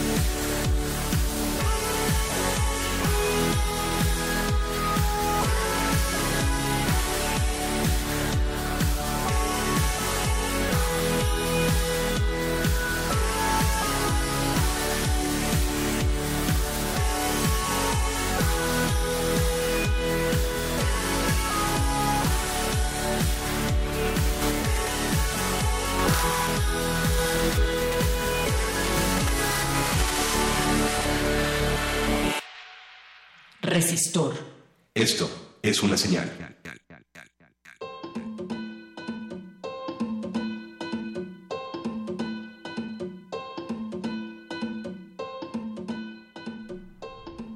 Acabamos de escuchar a Empire of the Sun con su rola DNA grabado por EMI Music Australia en 2013 y estamos de regreso con Resistor y en compañía del doctor Alejandro Sánchez hablando del tema de genoma digital. Pues continuemos. Que vamos, que vamos a... O sea, veíamos un, poco, un tanto distante la posibilidad de que nuestros sucesores puedan manipular en un software quizá eh, el genoma, ¿no? Pero esto ya sucede a nivel científico, a nivel científico. Digamos que esto ya se ha hecho con otros organismos que no son seres humanos. Eh, es decir, la modificación genética o la ingeniería genética trabajando en la alteración de los fenotipos ya es una realidad. Sí, de hecho, a muchos niveles, ¿no? Un poco lo que preguntabas, ¿no? ¿Qué podemos hacer con esta, con esta información y, por ejemplo, si en un momento dado vamos a poder crear mejores humanos o más sanos, ¿no? Pues de alguna manera esto ya se hace, sobre todo en la producción animal. Tienes líneas genéticas, por ejemplo, de vacas, de pollos, que tienen ciertas características que son muy deseables para lo que quieres. Por ejemplo, vacas que produzcan más leche, que, son, que tengan carne más magra, que produzcan más cantidad de carne. Incluso hay unas mini vacas que finalmente son vacas pequeñas que producen mucha leche, pero ya no te ocupan tanto espacio en el campo, ¿no? Mm. Hay pollos igual, ¿no? Que este que crecen muy grandes, ¿no? Y que tienes que producir, digo, el problema no es este las ciencias, problemas yo creo que es la sobrepoblación, ¿no? Claro. A lo que nos empuja, sí. ¿no? Muchas cosas, este, te digo, producción animal y estos mismos criterios se podrían aplicar también para la cuestión este humana, ¿no? No se hace por la cuestión ética, ¿no? Eh, doctor, doctor mm. Sánchez mencionó eh, en el bloque anterior que ya teníamos un, eh, una secuencia de referencia, eh, es decir, hay un, una secuencia genómica humana perfecta para tomar como guía o no simplemente es una es un genoma de referencia que se hizo como con un pool un grupo de 10 dos individuos hombres y mujeres en los cuales tomaron y seleccionaron gente que en teoría no tiene ninguna enfermedad genética, ¿no? Sí. Y esta es nuestra referencia y obviamente que también hay varias etnias ahí, ¿no? Mezcladas, ¿no? Ahora, Finalmente, algo que no les platiqué, después del 2000, finalmente se dieron cuenta que no bastó con el genoma humano, ¿no? Dijeron, bueno, cuando tengamos el genoma humano, vamos a curar todas las enfermedades. Y no podemos curar ni la gripa hoy en día, ¿no? Uh -huh. Entonces, bueno, ¿qué dijeron? Bueno, a lo mejor nos falta esa parte de variabilidad. Porque, por ejemplo, una persona de, una, de un tipo de etnia, por ejemplo, un nativo americano no es igual a un asiático, y no es igual a un caucásico, y no es igual a un africano, ¿no? Entonces, ¿qué hicieron? Empezaron a hacer proyectos como el de los mil genomas humanos. Los mil genomas humanos. Mil genomas humanos, que ya los tenemos. Entonces, y agarraron, me parece que eran 19 etnias diferentes del mundo, pero bueno, son varias etnias del mundo de los cuales agarro individuos y determino su información genética, su genoma, y veo la variación que hay entre, por ejemplo, nativos americanos, o en este caso eran mexicanos de Los Ángeles, eh, africanos, por ejemplo, eh, irlandeses, que también son, tienen una historia genética particular, por todos estos países europeos donde el flujo eh, poblacional ha sido variable, sobre todo hay mucho, este, mucho cruce, por ejemplo, en el caso de, de, del Reino Unido, pues es una, es una porción de tierra que ha sido invadida varias veces, ¿no? Entonces han llegado bretones, sajones, eh, anglos, etcétera, ¿no? Por ejemplo, los ibéricos, que ahora son los españoles, todas estas etnias, pues bueno, se trata de recopilar como la información que es particular a cada etnia, ¿no? Y, por ejemplo, más recientemente hay un, hubo un artículo este, realizado por investigadores de la Universidad, Universidad de Stanford, pero donde participó finalmente un mexicano que ahora trabaja en el, en el Laboratorio Na Nacional para eh, el Angevio, este, que ahorita se me fue el nombre del Laboratorio Nacional de... Este, ¿Genoma digital? Ah. No, este, perdón, lo olvidé este de, de la de genómica de biodiversidad, me parece. Ah, por ahí va. Entonces, este entonces que este Andrés Moreno, el doctor Andrés Moreno, participó en precisamente analizar el, los genomas de los nativos americanos particulares de México. Entonces, mayas, eh, purépechas, etcétera, ¿no? Diferentes etnias, ¿no? O sea, yaquis, rarámuris, etcétera, ¿no? Entonces, el Laboratorio uh -huh. Nacional de Genómica para la Biodiversidad. Biodiversidad. Ellos están haciendo este estudio. No, ya lo hicieron, o sea, Ajá. tienen contratado un investigador que participó sí. y hubo gente de aquí de México, del laboratorio, de, perdón, del INMEGEN, del Instituto Nacional de Medicina Genómica, que participó en este proyecto. Entonces ahora ya tenemos genomas que se ajustan más al mexicano. ¿Y qué es lo que aprendimos de estos genomas? Es que tenemos más o menos un porcentaje, un 50% de europeo y un 50% de indígena, ¿no? Sí. Y con pequeños picos, por ejemplo, de, de africano y de algunas otras este, etnias, ¿no? Pero básicamente sí somos, este, ni, el, ni, ni la persona más morena, este, en la persona más morena hay algo de europeo y en el más europeo hay algo de indígena. Y bueno, todo esto suena increíble. Me estoy imaginando eh, la cura de enfermedades a largo plazo, esto que nos decías de las vacas para mejorar la alimentación.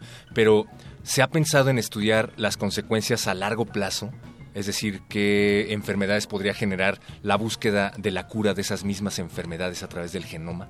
Bueno, es una pregunta muy interesante y finalmente tiene muchas implicaciones, ¿no? Entonces, digo, en el mundo ideal eh, podríamos hacer gente que no, que no se enfermara de nada, ¿no? Qué miedo. Pero exactamente, porque dijo, ya tenemos un problema de sobrepoblación, ¿no? Pero a final de cuentas, la enfermedad es una cuestión que depende de tu, em- de tu ambiente, ¿no? Entonces, por ejemplo, ¿no? Una de las cosas que hemos hecho es estudiar, por ejemplo, un poco la diabetes. Y finalmente, la diabetes es una enfermedad que, bueno, una de las preguntas que nos hicimos es, con esta información genómica que existe, es si ya estaba presente en el nativo americano o lo heredamos de los españoles. Y resulta que ya estaba presente en el nativo americano. Y resulta que ya estaba presente de los- desde los neandertals. No la enfermedad, los genes asociados a la enfermedad. Sin embargo, esos genes te servían para otra cosa hace 20.000 años. Si piensas que hace 20.000 años una población de humanos tuvo que cruzar por el estrecho de Bering y bajar a buscar un clima más cálido, y de repente se encuentra Mesoamérica y Pobla, pues de repente se empieza a reproducir la población. Sin embargo, el pool genético es limitado. Pero en ese momento no le dio ningún problema. Estos genes asociados a diabetes tenían que ver con hambruna. Entonces imagínate, pues comías hoy, te echabas un animalito o algunas frutitas o lo que encontrabas en el camino y te aventabas, no sé, otros, otra semana caminando sin nada. Pues ahora, pues, este, finalmente no sufres de ese problema. Ahora caminas dos cuadras y tienes un, un, este, una tienda de abarrotes o una de esos tan populares que parecen, este, es- no sé si puedo decir marcas, pero de todas maneras, el Oxxo, ¿no? Entonces, sí. finalmente, este, al final de cuentas, te encuentras un Oxxo y te puedes comprar una sopa instantánea con una cantidad de carbohidratos este, impresionante, o por ejemplo un chocolate. O sea, la, el- el- la dieta ha cambiado mucho. Entonces, Sí, ya la no tengo que salir a cazar. Exacto, y ya no tienes que salir a cazar. Entonces, a final de cuentas, la dieta es un factor que desarrolló la enfermedad, no los genes como tal. Los genes tienen que ver y se asocian, pero depende del contexto en el que se encuentren. prácticamente vamos mutando a través de los siglos, ¿verdad? Y yo tengo una pregunta con respecto a esto que comentaba sobre los mil genomas y todas las razas que pueden existir en el planeta. Eh, ¿Hay alguna diferencia entre todos los genomas humanos? O sea, ¿qué, ¿qué mínimo de diferencia existe entre todos? ¿Somos los mismos casi? Sí, mira, eh, dependiendo ahora sí que qué grupo compares, ¿no? Pero está alrededor de entre eh, alrededor de 200.000 de esas letras son diferentes y distribuidas en, en todo el genoma, ¿no? Entre esas 3.200 este, posición, millones de posiciones que existen, ¿no? En tu genoma, ¿no?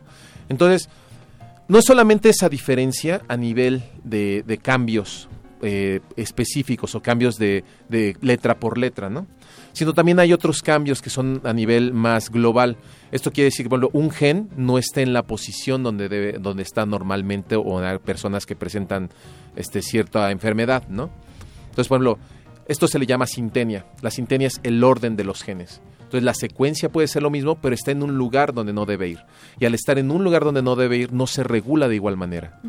Entonces, esto es un nivel de información que no vas a ver directamente en ese gran texto de 3.200 millones de bases que conforman tu genoma. Tiene que venir asociada a otra información. Y entonces, es muy importante mencionar que en, esta, en este concepto de genoma digital, que no está todavía muy bien definido, es un- una cuestión de marketing por el Foro Internacional de, de Tecnologías Emergentes, hay que asociar estas otras informaciones, ¿no? El texto más el contexto. Claro. Eh, doctor, doctor Sánchez, eh, hablábamos fuera del aire respecto a un proyecto que están haciendo nuestros, nuestros humanos hermanos del otro lado del mundo, que son casi la quinta parte de la población, que son los chinos. Los chinos. Y ellos están haciendo un, un trabajo de recabación de genomas. ¿Nos puedes platicar algo al respecto? Claro, eh, el director del BGI, que es el Beijing Genome Institute, o el Instituto de Genómica de Beijing, eh, lanzó hace, en el 2011, me parece, un programa que se llama de los 3 millones. Entonces van a secuenciar un millón de chinos de la dinastía Han, su genoma, un millón de microbiomas, que son la población bacteriana que habita en estos humanos, en el intestino, en la piel, donde sea, y un millón de especies comestibles. Esto puede incluir animales y plantas. Entonces, con toda esa información, como decía Eloísa, se podría llegar a crear una, un arca de Noé. Y realmente lo que dijo el director es que lo hacen porque pueden hacerlo. Ok. Porque podemos hacerlo. Si tengo el dinero suficiente, me podría subir a esa arca de Noé. Espero que lleves tu MP3, querida Eloisa. O sea, ahora vas a ir a eh, en la calle que te venden música. Antes te vendían eh, la piratería, los MP3 en un CD, y ahora ya te los venden en una USB, ¿no? Ah, bueno. ¿Has visto? Ya en una Ah, USB. Entonces, eventualmente vas a, vas a poder comprar genomas en el mercado negro eh, digitalizados en unas USB. Lleve su genoma de algún presidente, por ejemplo. Si es que Exactamente. quisieras replicar alguno. Sí, o bueno, hay algunos que no queremos, pero a final de cuentas, sí, como acervo, eh, y esto es una cosa importante, la piratería, ¿no? Que acabas de decir, ¿no? Sí. Es información y es algo que es, eh, platicábamos fuera del aire y que finalmente a la par de este desarrollo de tecnología de que se le llama genoma digital, necesitamos marcos legales y guías éticas para manejar información, porque finalmente esto es manejo de información. Entonces, eso hay que recordarlo. Tu información no es tu información. La mitad es de tu papá y la mitad es de tu mamá. Y así va a pasar con tus hijos. La mitad de la información de tus hijos va a ser tuya y la otra mitad de su mamá o de tu esposa en este caso. ¿Y qué va a pasar si tu hijo decide hacer un análisis genético donde descubra algún fallo? O sea, ¿te quieres enterar tú? O sea, finalmente él es, él es completamente dueño de esa información. Otras cosas que pueden pasar es que esa información caiga en manos como de, de una de, de- de una de una empresa de seguros pue- o te puedan discriminar en un trabajo por esa información. Son preguntas que aún están en el aire. Claro, hay todo un marco legal. Se tiene que construir un marco legal alrededor de todo ese manejo de información. Definitivamente. Eh, tenemos que hacer una pequeña pausa. Eh, regresamos dentro de un minuto, por favor.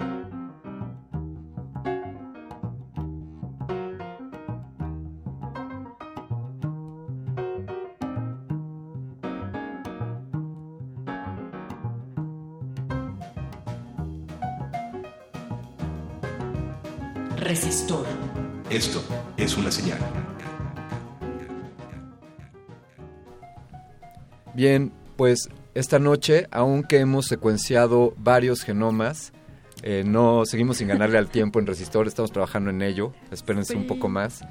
Eh, queremos darle las gracias, eh, doctor Alejandro Sánchez, por habernos acompañado esta noche y por haber iluminado esta cabina con, con tanta, tanto conocimiento. Muchas gracias, Alberto, eh, Eloísa, eh, Perrobot. Eh, ojalá se pueda repetir la invitación y nos quedaron muchas cosas de qué platicar y ojalá Sí. podamos este, hacer una segunda parte de este programa, ¿no? Sin duda. Claro. Si, si no puedes venir, nos envías a tu, a tu copia genética. Si es que me sale bien, sí. Hecha a través de un genoma. Muy bien, muchas gracias.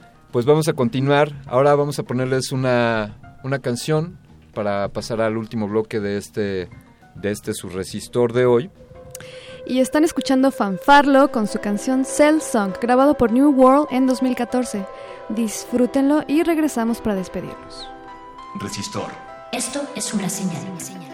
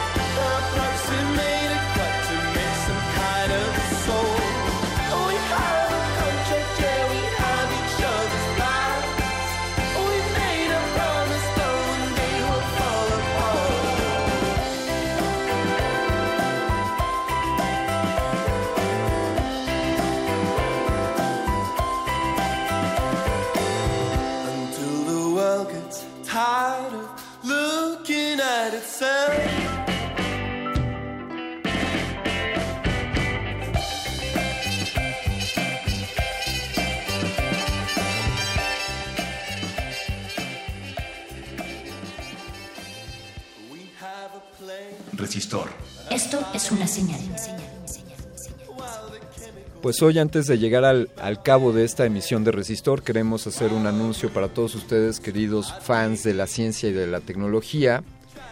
El, pro- el concurso Vive Conciencia tiene abierta su convocatoria y queremos compartir algo de información al respecto con ustedes. Así es, para todas esas orejas atentas, ávidas de tecnología, arranca, como bien dices, Candiani, Vive Conciencia en su tercera edición 2016, concurso de ciencia y tecnología.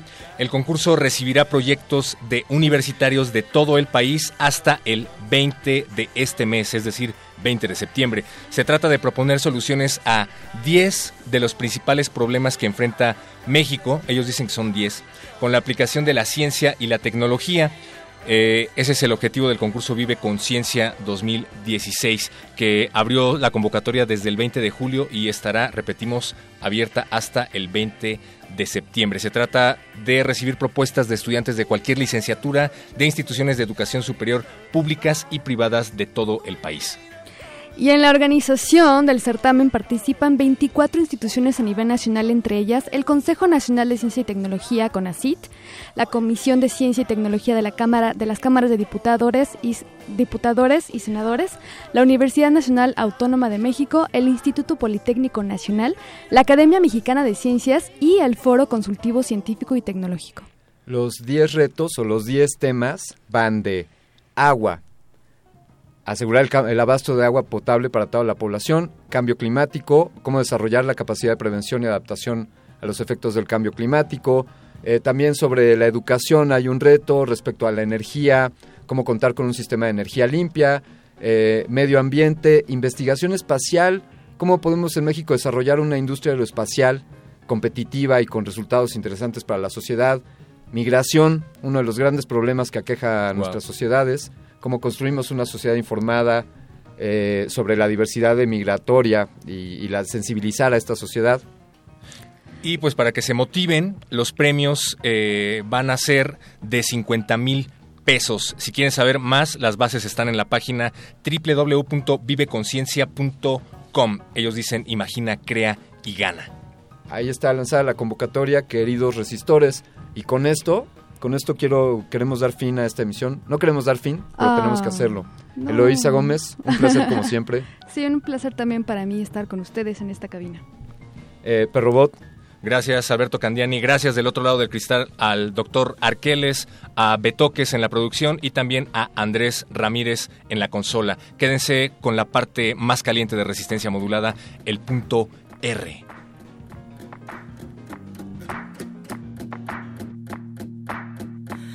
built an empire from a pile of sticks, sticks and stones, sticks and stones. es una Foundations made of broken hearts, broken hearts and broken bones. Voices in my head, they screamed, You will lose, you will lose. Inspired, I turned my enemies to my muse and to my muse. Give me some inspiration, devastation, ammunition. Say I'm an aberration, malformation. What's the difference?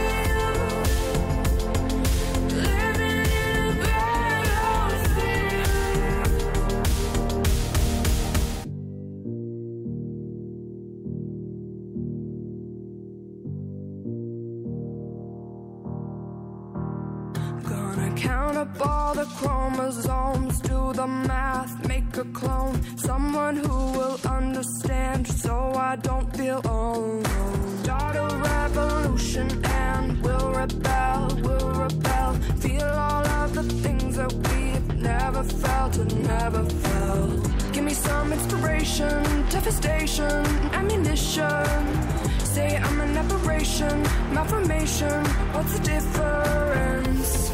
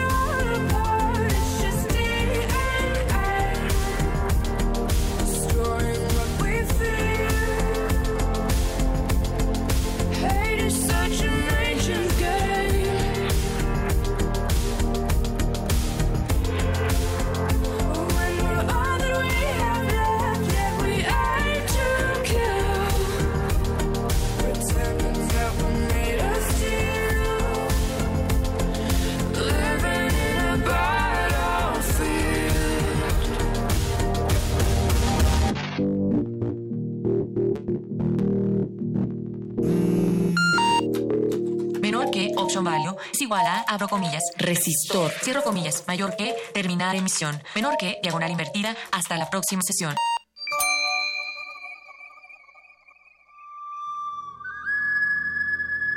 Busquen el lugar en donde encuentren un puma devorando una radio y ahí fundarán una revista radiofónica.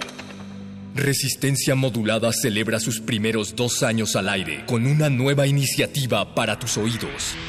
Partido Resistencia. Nosotros no te vamos a mentir. No tenemos experiencia política, por lo tanto no nos hemos corrompido. Ninguno de nosotros tiene casas millonarias. De hecho, apenas si tenemos casa. No es nuestra intención regular tus compromisos emocionales, porque YOLO. No te vamos a regalar tortas porque preferimos comérnoslas. No te vamos a regalar gorras porque... Pues porque ya nadie usa gorras. Nosotros nos vamos a dedicar sana, honesta y democráticamente al sonido. ¿Qué esperas? Afíliate. Partido Resistencia. Partido Resistencia. Este jueves 8 de septiembre, Resistencia Modulada te invita a reflexionar sobre nuestra era y lo que nos depara el futuro. Vaya Futuro y la Era Vulgar. En vivo en la sala Julián Carrillo de Radio UNAM. Radio UNAM. Además tendremos jaraneros en el repentorio de Muerde Lenguas. Adolfo Prieto 133, Colonia del Valle. La entrada es libre. Es libre. La Era del Futuro es hoy. Radio UNAM y el Fondo Internacional para la Promoción de la Cultura de la UNESCO invitan. Apaga la luz. Enciende los sentidos. Disfruta las esencias que exudan de tu radio. Hablemos de sexo. Toquemos el punto R.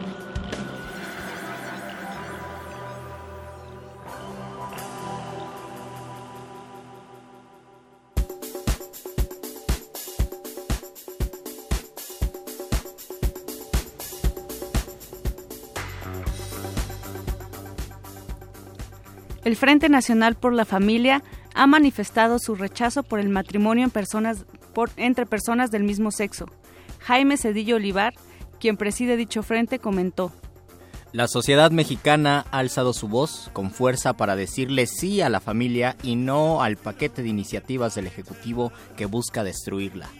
Por ello, el sábado se ha convocado a una marcha que, en Guadalajara, participará de la, partirá de la Minerva. Se tiene la confirmación de personas de siete ciudades del estado. Cedillo Olivar comentó que esta manifestación se realizará de manera simultánea en 101 ciudades del país. Destacó que no están en contra de las personas homosexuales, sino de que se quiera reconocer sus uniones como matrimonios y darles todos los derechos de estos, como el adoptar. ¿Cuáles son los rasgos más comunes de la homofobia? ¿De qué manera te perjudican? Resistencia, esto es el punto R. El punto R.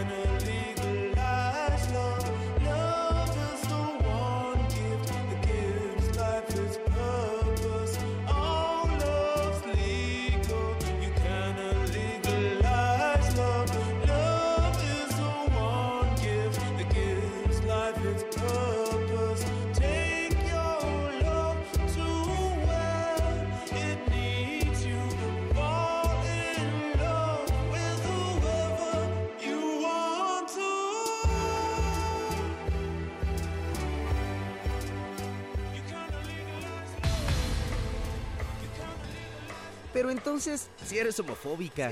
No, no, güey, para nada.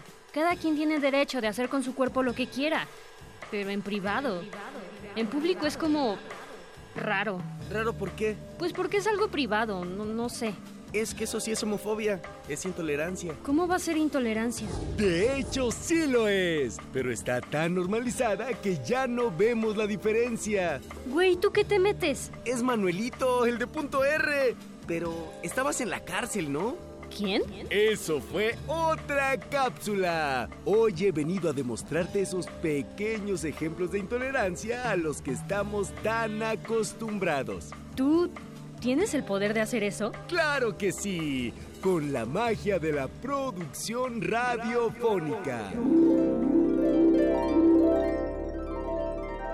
Se ve todo igual. En apariencia es un mundo igual, pero esta es la dimensión de la tacofobia. Aquí los comedores de tacos están luchando por su derecho a comer tacos. Güey, pero comer tacos es tan rico. Estoy de acuerdo. Y hay personas que también lo están, pero otras que piensan que es antinatural y que Dios no creó a los seres humanos para comer tacos. ¡Qué tontería! ¿Entonces no hay taquerías? Sí, pero la sociedad prefiere mantenerlas escondidas. No vaya a ser que los niños te vean comer tacos y les pueda gustar.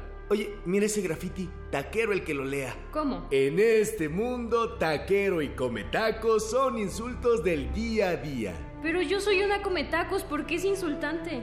Porque así ha sido siempre. Oigan, ¿qué es eso? ¿La marcha del orgullo taquero? Oh, no. Eso fue hace un par de meses. Esta es una marcha organizada por los altos estratos de la iglesia en contra de la ley de regulación de tacos. Una ley que aprueba el derecho de la gente de poder dedicarse a la venta y fabricación de tacos. ¿Es ilegal hacer tacos? Sí, ¿Pero qué tiene de malo? No les hace daño a nadie. la gente se siente incómoda por ver a las personas comer tacos, así que prefieren mantenerlos a raya. ¿O, o no? ¿Vienen para acá? ¿Pero por qué me pegan? ¿Por qué me agreden? No, no, no decidí que me gustaran los tacos, así nací. No, no. Son extremistas. Les gusta ir golpeando a los cometacos por la calle. ¿Qué? ¿Qué? ¿Fue un sueño? Así es, amiga. Ahora conoces la importancia de tolerar los gustos de los demás y el por qué no debemos meternos en su vida. ¡Ups! Es momento de irme. Espero les haya servido de algo la experiencia. Nos vemos después, amiguitos. Adiós, Manuelito. Gracias por mostrarme un ejemplo fársico pero plausible del paralelismo entre la sexualidad y cualquier otro gusto personal. ¡Que te vaya bien! Quieto, Manuelito. Te tenemos rodeado. ¡No me atraparán con vida!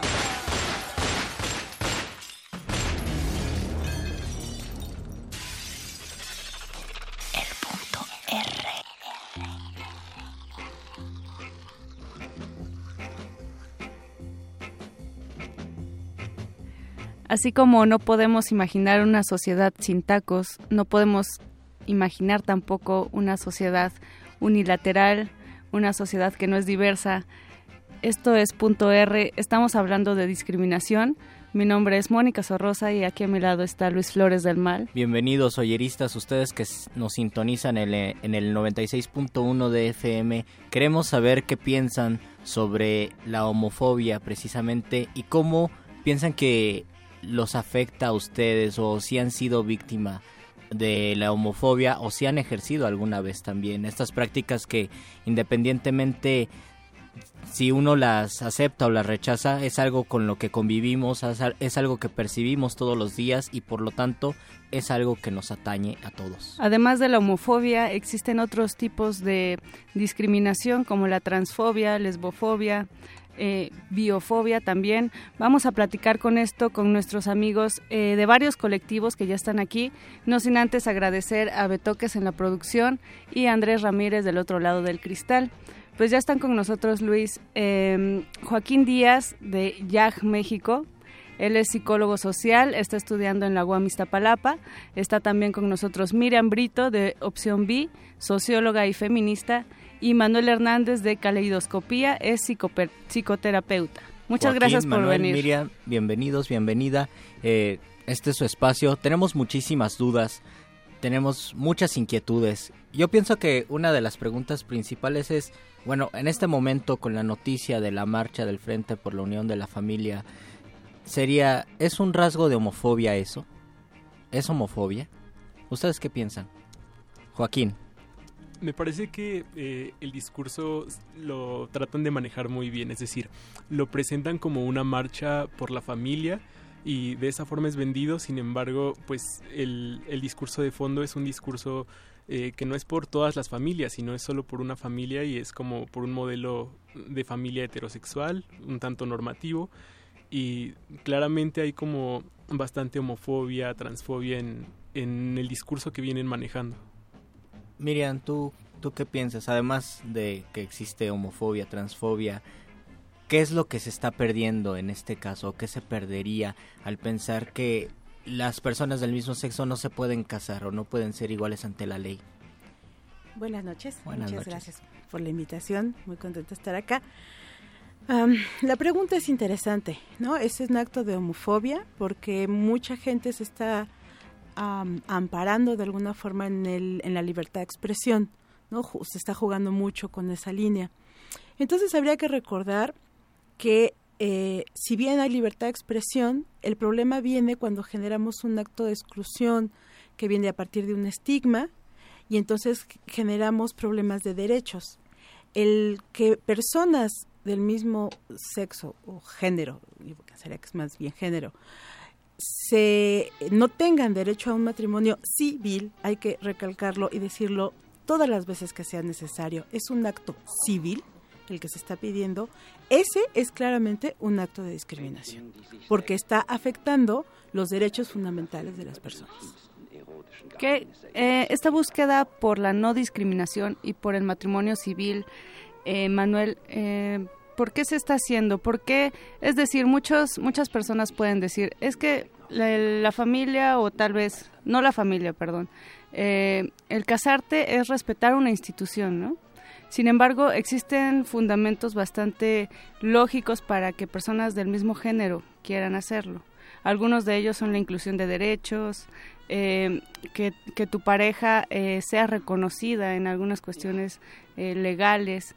¿Cuáles son eh, las, los objetivos de la legalización del matrimonio igualitario? Justamente el reconocimiento de derechos, como lo señalas. El, el- en este momento, como algunas leyes de algunos estados están eh, escritas, dejan afuera eh, a, la, a la población de la diversidad sexual y eso, al dejarlos afuera, los excluye de sus derechos, entre los cuales se encuentra contraer matrimonio civil eh, con una persona de mi mismo sexo género. Cuando esto sucede, yo no puedo hacer válidos esos derechos inscritos, como inscribir a mi, a mi pareja en una cuestión de salud, en una cuestión de, de derechos eh, civiles que, que, pueda, que pueda heredar, en la adopción incluso, que pueden hacer ciertos trámites y que al no estar reconocido en un registro civil no se pueden llevar a cabo. No estoy no, no estoy siendo reconocido por un ente eh, gubernamental y entonces me excluye de poderlo de poderlo realizar. Se ha dicho mucho en internet, eh, ahora se recalca más que todo es una construcción social y esto es importante porque pensamos en la familia y pensamos que es natural, ¿no? Y siempre se saca como un as bajo la manga la naturaleza. Papá, mamá, hijos, azul y rosa. Yo no sé si era cierta la publicación que circulaba en Facebook donde decían traigan globos rosas y globos azules, como si fuera eso lo natural cuando inmediatamente uno piensa, claro, es una construcción, pero es una construcción tan arraigada en el, en el, en el inconsciente colectivo que muchas veces nosotros la expresamos sin darnos cuenta que es parte de una construcción. ¿Cuál sería la manera en que se pudiera desarticular esa construcción para comenzar a pensar diferente? Bueno, creo que eh, para empezar tendríamos que ir por esa vía. Es decir, tenemos, eh, en general, se tiene como una idea muy naturalizada de, eh, de lo que es el hombre, eh, de que el matrimonio se refiere a una unión entre hombre y mujer y se apoya sobre muchas ideas que terminan en lo eh, como en un debate muy biologicista, es decir, como eh, el fin del matrimonio es la reproducción, cuando sabemos que no es así, es decir, eh, creo que estamos en un punto en el que eh, sabemos que las relaciones erótico-afectivas van mucho más allá de solo tener hijos, que relacionarnos con los otros va más lejos de eso y que justamente una unión civil eh, está reconocida por un Estado y un Estado es también producto eh, de toda esta, o sea, como de toda la construcción y la organización social. Entonces, creo que una, una de las formas en las que tendríamos que estar como atacando esta natu- bueno no atacando sino eh, desnaturalizando esta idea eh, del matrimonio es justo presentando a eh, diversos modelos de familia, diversos modelos de familia que ya han existido, es decir, no solo como posibilidades a futuro, sino como hechos factibles ahora y en el pasado.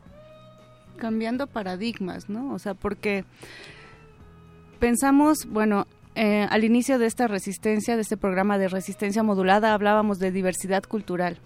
Entonces, estamos hablando de una eh, multiculturalidad, sin embargo, decir esa palabra es reconocer solamente que existen muchas culturas. Esa es la realidad, la realidad es diversa, ¿no? Lo que creo que es interesante y en lo que debemos ahondar es cómo las relaciones entre esas culturas se dan y así eh, poniendo eh, paralelamente el tema de la diversidad, eh, me parece que sí hay un retraso en la sociedad pensando que hay solo un modelo de ah, tanto afectivo como sexual.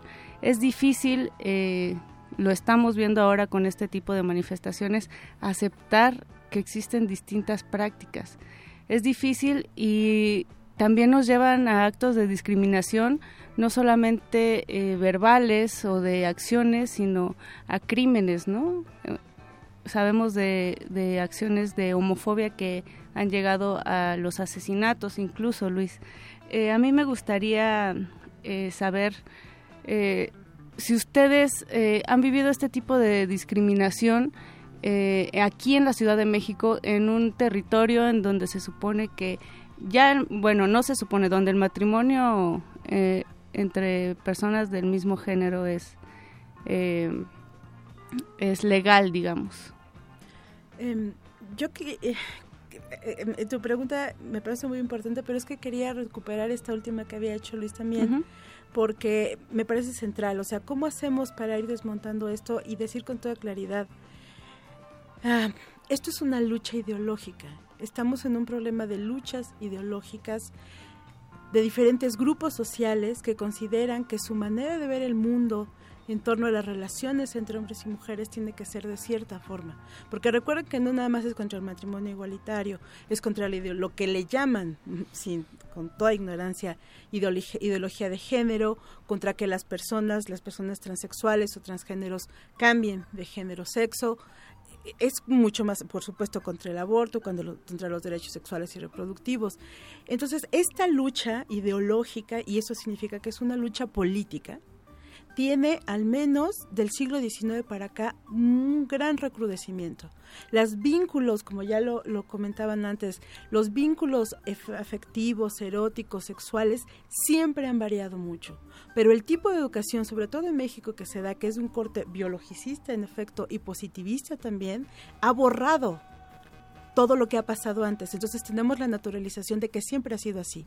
Pero la diversidad no es de ahorita, la diversidad ha sido siempre, es el rasgo característico de toda sociedad humana. Exacto. Lo que tenemos es un discurso reduccionista, manipulador, ideológico y de lucha política. Eso es lo que tenemos detrás. Y gente con mucho dinero que está manipulando y que sirve. ¿Por qué? Porque la gente no sabe, porque no nos enseñan esta diversidad en la escuela. O sea, ven toda, esa es la otra, ¿no? Contra la educación sexual científica y laica. Entonces, el problema, perdón si me adelanto, pero es que es ese. O sea, estamos en una lucha ideológica política de ciertos grupos que quieren imponer ciertas cosas. Exacto. Incluso desde las escuelas eh, mantenemos un modelo tradicional, ¿no? En donde la diversidad es vista eh, como algo, eh, pues, malo, raro, extraño, eh, no aceptado, ¿no? Así es. Yo quisiera agregar también a esto que, que abona Miriam, eh, el asunto de los credos religiosos. Este forma de ver la vida a través de ciertos preceptos religiosos y que además en esta manipulación yo quiero imponer a otras personas, basado en no evidencia científica, basado solamente en el conocimiento que se va generando a través de la fe en ciertas cuestiones. Por el otro lado, esta otra ideología que está basada en lo que va sucediendo dentro de estas comunidades diversas, dentro de esta evidencia que sí va mostrando que el mundo es diverso, que las comunidades son diversas, que las familias son diversas y que está formado por individuos diversos en, en- en sus diferentes dimensiones. Entonces, cuando se basa a través, además de un credo religioso, se puede manipular, no sé si más fácilmente, pero sí se le pega a la comunidad para poder decir, para poder hacer creer que algo o alguien superior está dando o naturalizando, ayuda a naturalizar las cosas y eso hace que a veces las personas no, no cuestionen o vean con desconfianza parte de lo que se, se elabora desde la, eh, los estudios científicos, que es lo que nos, va, nos, nos ayuda a hacer diálogo unos con otros, ojo, para también permitir que las personas decidan en cierta manera. Es justo lo que dice Miriam, ¿no? A veces eh, es una lucha política y también es una eh, eh, lucha ideológica, ¿no? Y la ideología y la fe, cuando se mezclan y tienen relaciones de poder, pues tienen eh, la facultad de manipular a muchas personas, ¿no? Una gran masa de personas. Una de las prácticas que, que vemos muchísimo en las redes sociales es la intolerancia, ¿no? De todos los lados siempre hay intolerancia. Y yo quiero preguntar, y, y me atrevo a hacerlo, ¿cómo se puede romper como este paradigma de intolerancia? Yo he notado que pues la gente se expresa y dice es que no es natural, ¿no? Independientemente de la ideología que carguen, dicen esto no es natural, por lo tanto soy intolerante a esto. Pero también del otro lado dicen no, es que tú estás mal porque eh, tienes este discurso y es una construcción, lo que sea, y por lo tanto yo no te tolero. Entonces hay también una guerra de no, de no tolerar y me parece también importante saber cómo se puede tal vez desautomatizar esta situación donde yo quiero tener la razón, tú quieres defender tu postura y más bien pues abrir, ¿no? a un a un a un campo de reflexión para pues plantearlo desde la diversidad y desde la desde un abanico de opiniones. ¿Cómo se podría hacer que esta intolerancia no se dé entre todas las personas? Bueno, eh, para empezar, creo que eh, los fenómenos que vemos reflejados en redes sociales son solo como un ejemplo de lo que también se vive fuera de ellas. Es decir, no son solo como algo que, que se ve ahí, sino en general eh, se, dan como este tipo de, de luchas ideológicas, tanto a nivel como social, eh, más ampliamente como a nivel individual.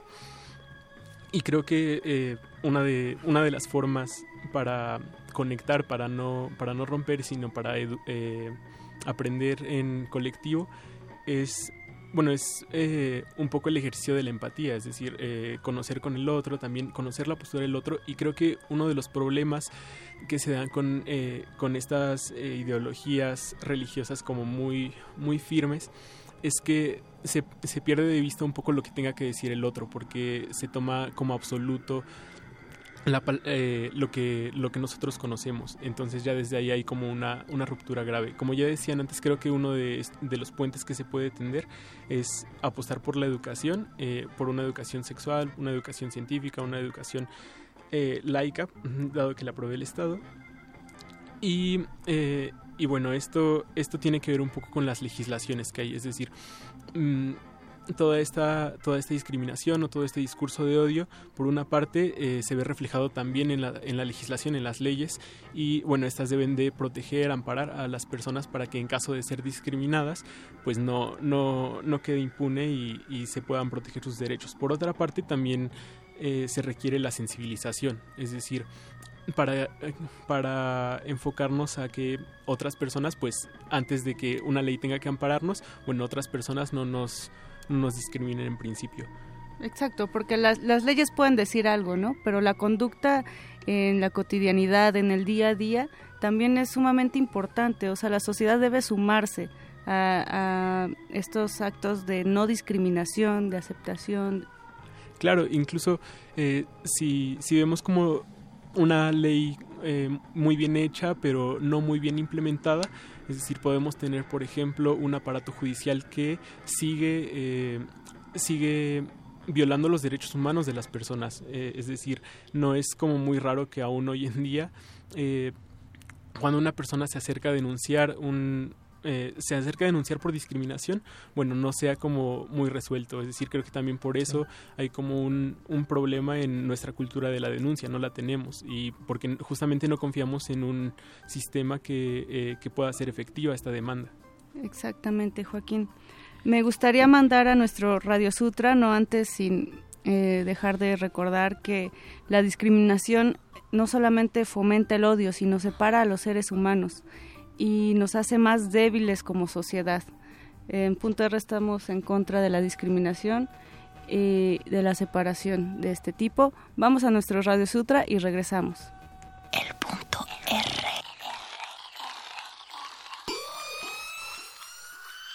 Punto R. Radio Sutra. Homosexualidad. En el agua clara que brota en la fuente, un joven corriendo se hace transparente. Pasa repasando pausadas pisadas en su ritmo firme de soldado ardiente.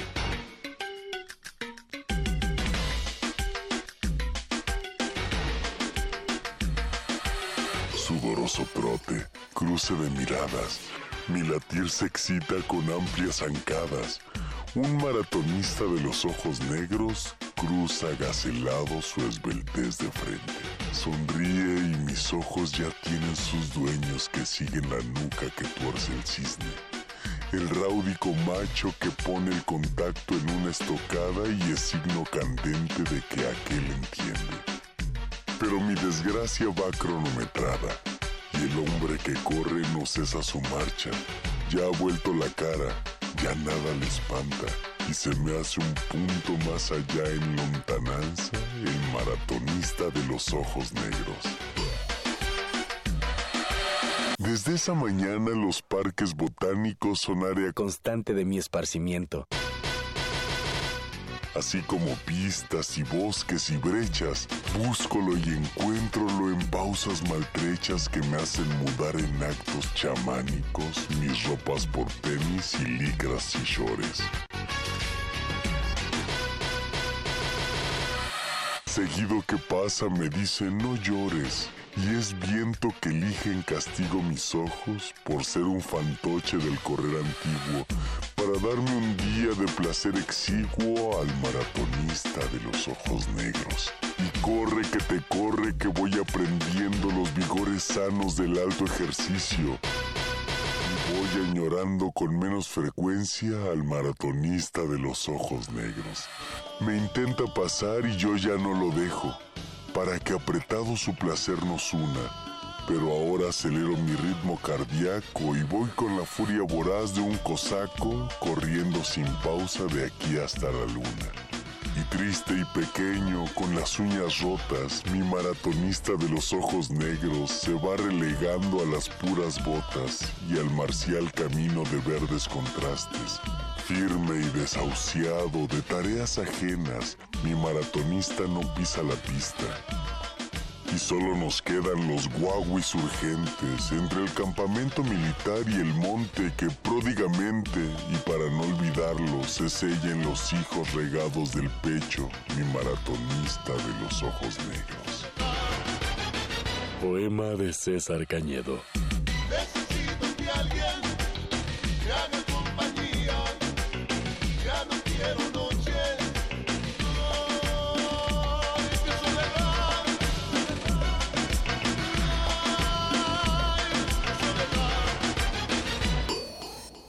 R.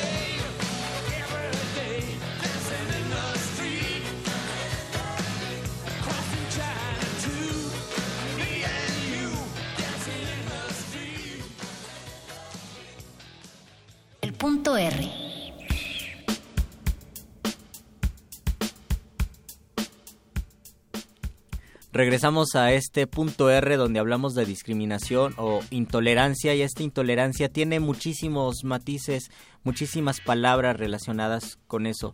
Nosotros pensamos inmediatamente en la palabra homofobia y después ya vienen otras palabras como transfobia, lesbofobia y otras más y quiero preguntarles para empezar, ¿qué es la homofobia? ¿Y por qué ocupamos fobia si nosotros pensamos fobia es, fobia es cuando le tenemos miedo a las arañas, pero homofobia a qué le tenemos miedo entonces, ¿no? Miriam. Lo que pasa es que em, sí, o sea, la- el término homofobia resultó muy útil justamente para hablar de la de lo irracional que pueden ser las personas desde su intolerancia, desde su odio, desde querer imponer una manera de relacionarnos. ¿no? Entonces, fobia sobre todo hablaba de esta parte, o sea, de, de- de- no poder razonar, ¿no? de no poder frenarse en sus actos discriminatorios que pueden llegar, como ya lo comentaron hace rato, Mónica, hasta el asesinato, ¿no? en, la peor, en la peor de sus formas. El problema con la palabra fobia es que también tiene una connotación médica, finalmente, una connotación médica de yo estoy enfermo de intolerancia. Entonces, como estoy enfermo o estoy enferma de intolerancia, pues no es mi culpa si discrimino, no es mi culpa si golpeo a alguien, no es mi culpa si le insulto, ¿no? porque yo estoy enferma. Yo estoy mal así como si me da, que como no controlo que me dé gripa, pues no controlo mi rechazo y que no soporto a la gente, en este caso de la diversidad sexogenérica. Entonces, esa es la connotación y ese es también el problema. ¿no? Eh, Finalmente es un término que ha funcionado, ¿no? que al menos llama la atención de la gente, se le piensa. Y bueno, en términos de inclusión, aunque ya ahí empezamos con las categorías, bueno, se usa lesbofobia, bifobia, transfobia, LGBTI-fobia. Entonces, ese es el tema, que puede llegar como a- un poco hasta este absurdo. pues, ¿no? Entonces, creo que, bueno, homofobia sirve. Creo que tiene ese problema. Me parece que es más fuerte hablar, ¿no? Pues de discriminación, de estigma, de marginación, de violencia. Pero bueno, pues ahí está, colocada la palabra. Tenemos algunos comentarios en, en nuestras redes sociales. Eh, me gustaría mencionarlos porque son importantes. Nos dice Leticia Hernández, la, es- la escuela y la religión son aparatos de control del Estado, por lo tanto reproduce y refuerza la, la ideología del poder. También en Twitter nos dicen, em, nos dice David Barre, Barreragar, yo de manera permanente estoy en contra de la homofobia, educando y promoviendo la inclusión, que es lo que comentábamos acerca de cómo combatir eh, la discriminación. Nos dice Iván Taglet, en esta ciudad se sigue discriminando. Hay una encuesta que realizó México Ya, que es el colectivo al que pertenece Joaquín, sobre discriminación y juventudes muy recomendable. Y finalmente nos dice Alberto Morgan, em, en, la década, en la década del Imperio Romano se ufanaban de sus relaciones sexuales sin límites, semejanza. Es aquí donde comienza el debate y donde los puntos de vista eh, comienzan a ver eh, bueno, podemos ver que también existe diversidad de pensamientos, ¿no? Eh, Joaquín, ¿nos podrías mencionar eh, acerca de esta encuesta sobre discriminación y Claro. juventudes? Claro, nosotros hicimos hace poco tiempo, hace unos meses, una encuesta sobre discriminación y juventudes LGBTI. Y bueno, aquí eh, nos encontramos también como con un, un panorama quizá no tan alentador. Eh, nosotros la hicimos eh, en todo el país y pensábamos, teníamos como esta idea de encontrar como una diferencia significativa entre la Ciudad de México y el resto del país, eh, dado que se ha promovido como bueno, así como ciertas iniciativas de ley, se han garantizado algunos derechos, sin embargo, la verdad es que no, o sea, lo que veíamos es que la percepción de las personas, de los jóvenes LGBTI, era pues también eh, como de un clima bastante violento, es decir, por ejemplo, teníamos datos como que mm, cuatro de cada diez personas percibían vivirse en un entorno violento. Eh, y, e identificaban eh, algunos, algunas instituciones como a las que más, en las que más eran violentados, pues, o escuchaban algunos mensajes negativos.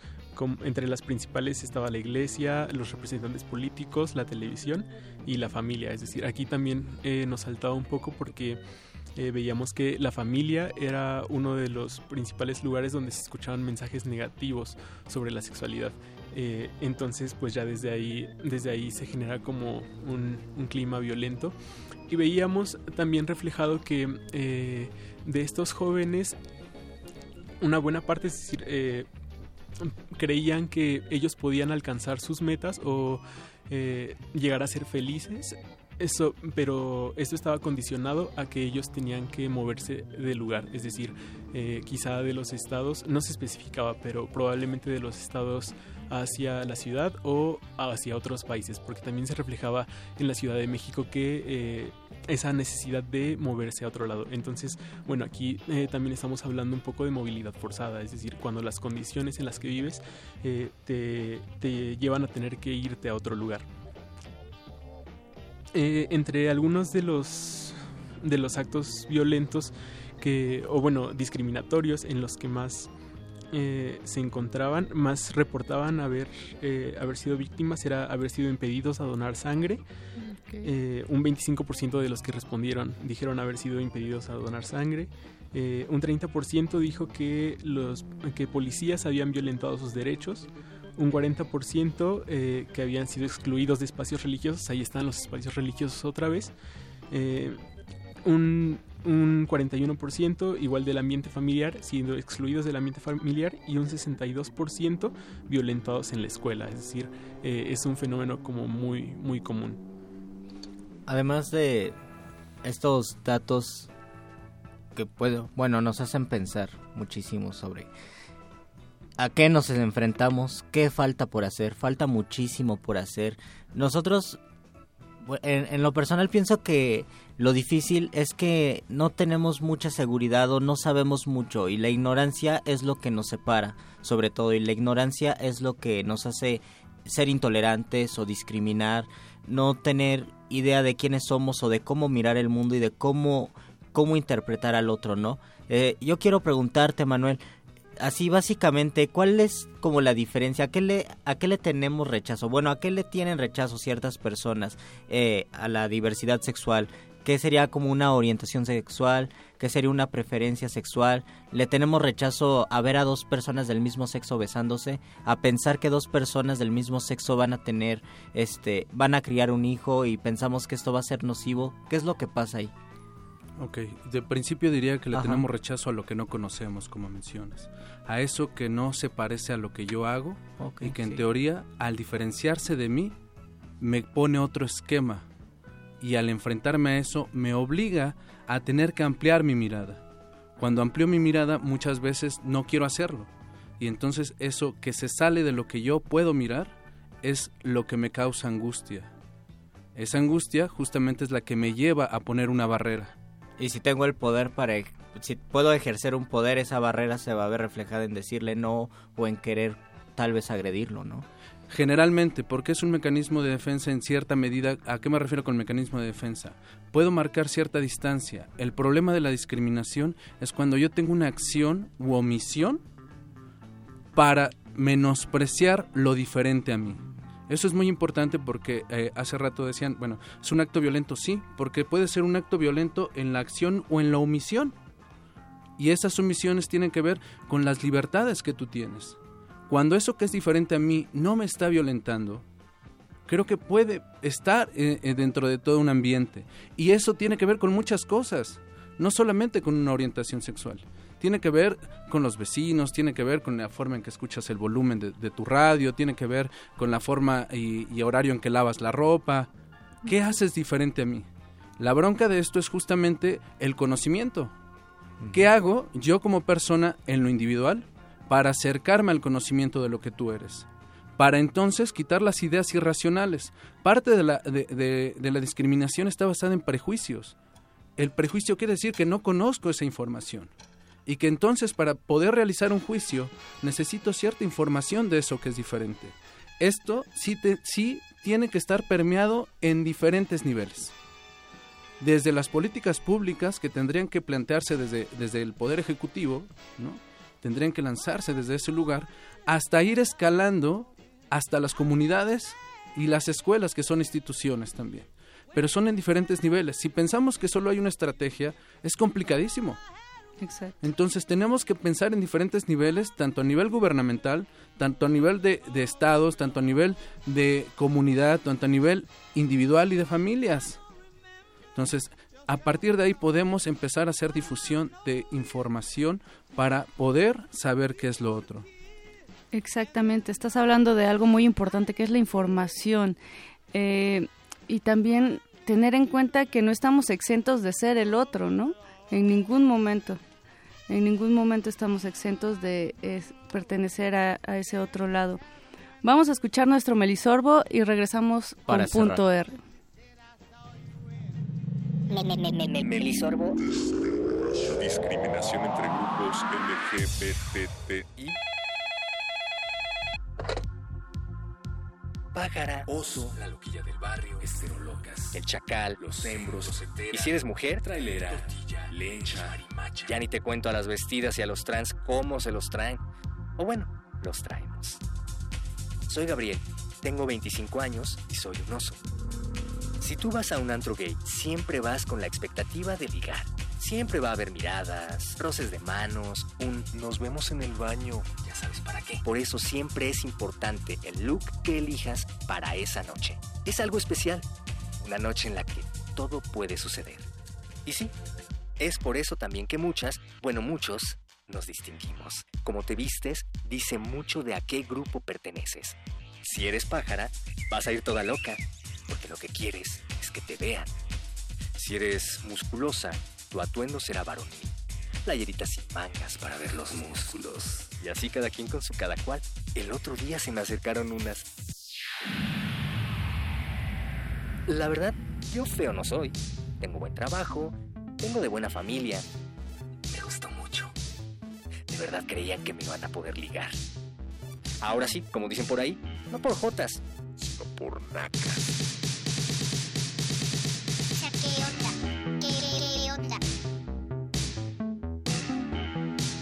Días que si acaso aguanto sombra y eso no mucho.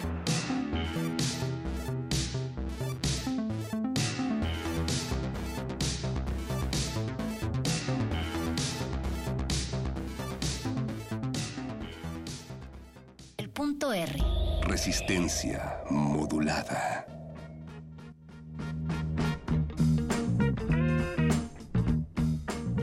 Esto es punto R, estamos hablando de discriminación. Tenemos a tres invitados de lujo, la verdad un honor tenerlos aquí. Muchas gracias por acompañarnos esta noche. Eh, para ir cerrando este programa, porque se nos acaba el tiempo, me gustaría eh, recalcar eh, con la participación de cada uno de ustedes la no discriminación. eh, pero también entre la comunidad, que es algo que estábamos hablando, ¿no? O sea, no discriminar eh, por preferencia sexual ni entre la propia comunidad. Joaquín.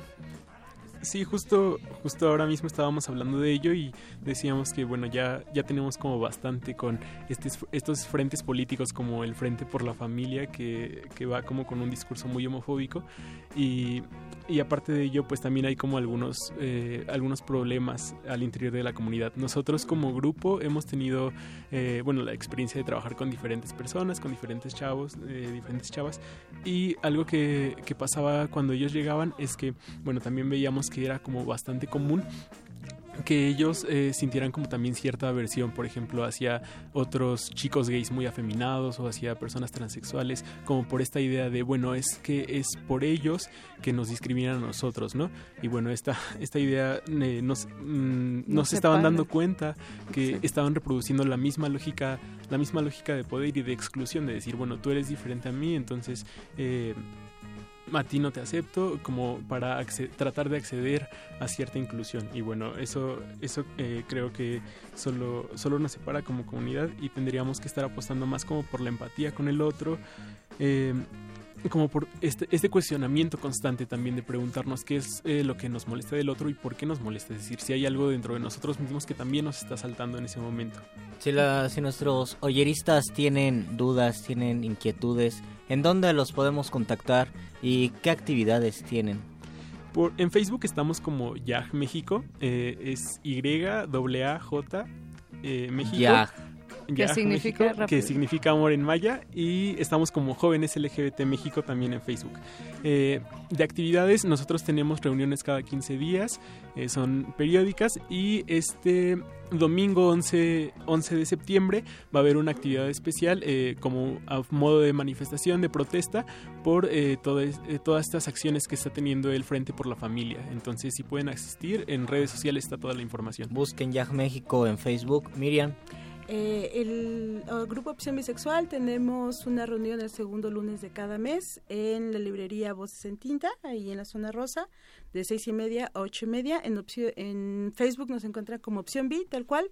Y yo solamente querría cerrar hablando de que el conflicto humano es inevitable, es más, es necesario. Pero cuando se convierte en violencia y en discriminación, que no es lo mismo, es lo que tendríamos que apostar. Por ahí está el tema de la resolución no violenta de conflictos, por ahí está el asunto del buen trato. Entonces es, ¿qué vamos haciendo para que estos conflictos no se conviertan en violencia? Ok. Bueno, en Caleidoscopia también nos pueden encontrar en Facebook. Este próximo sábado 10 de septiembre vamos a realizar unas jornadas. Estas jornadas tienen la temática de sexualidad adolescente y son cuatro charlas en el transcurso del sábado, que también es para toda la comunidad, para que puedan acercarse a recibir información. Pues muchísimas gracias por acompañarnos. Esto fue Punto R. Gracias Luis, Nos vamos gracias corriendo. Beto. Nos Mónica, vamos. muchas gracias. Nos Gracias. escuchamos el otro martes. A veces es necesario parar, respirar, vestirse. Cuídate. Nos escuchamos pronto.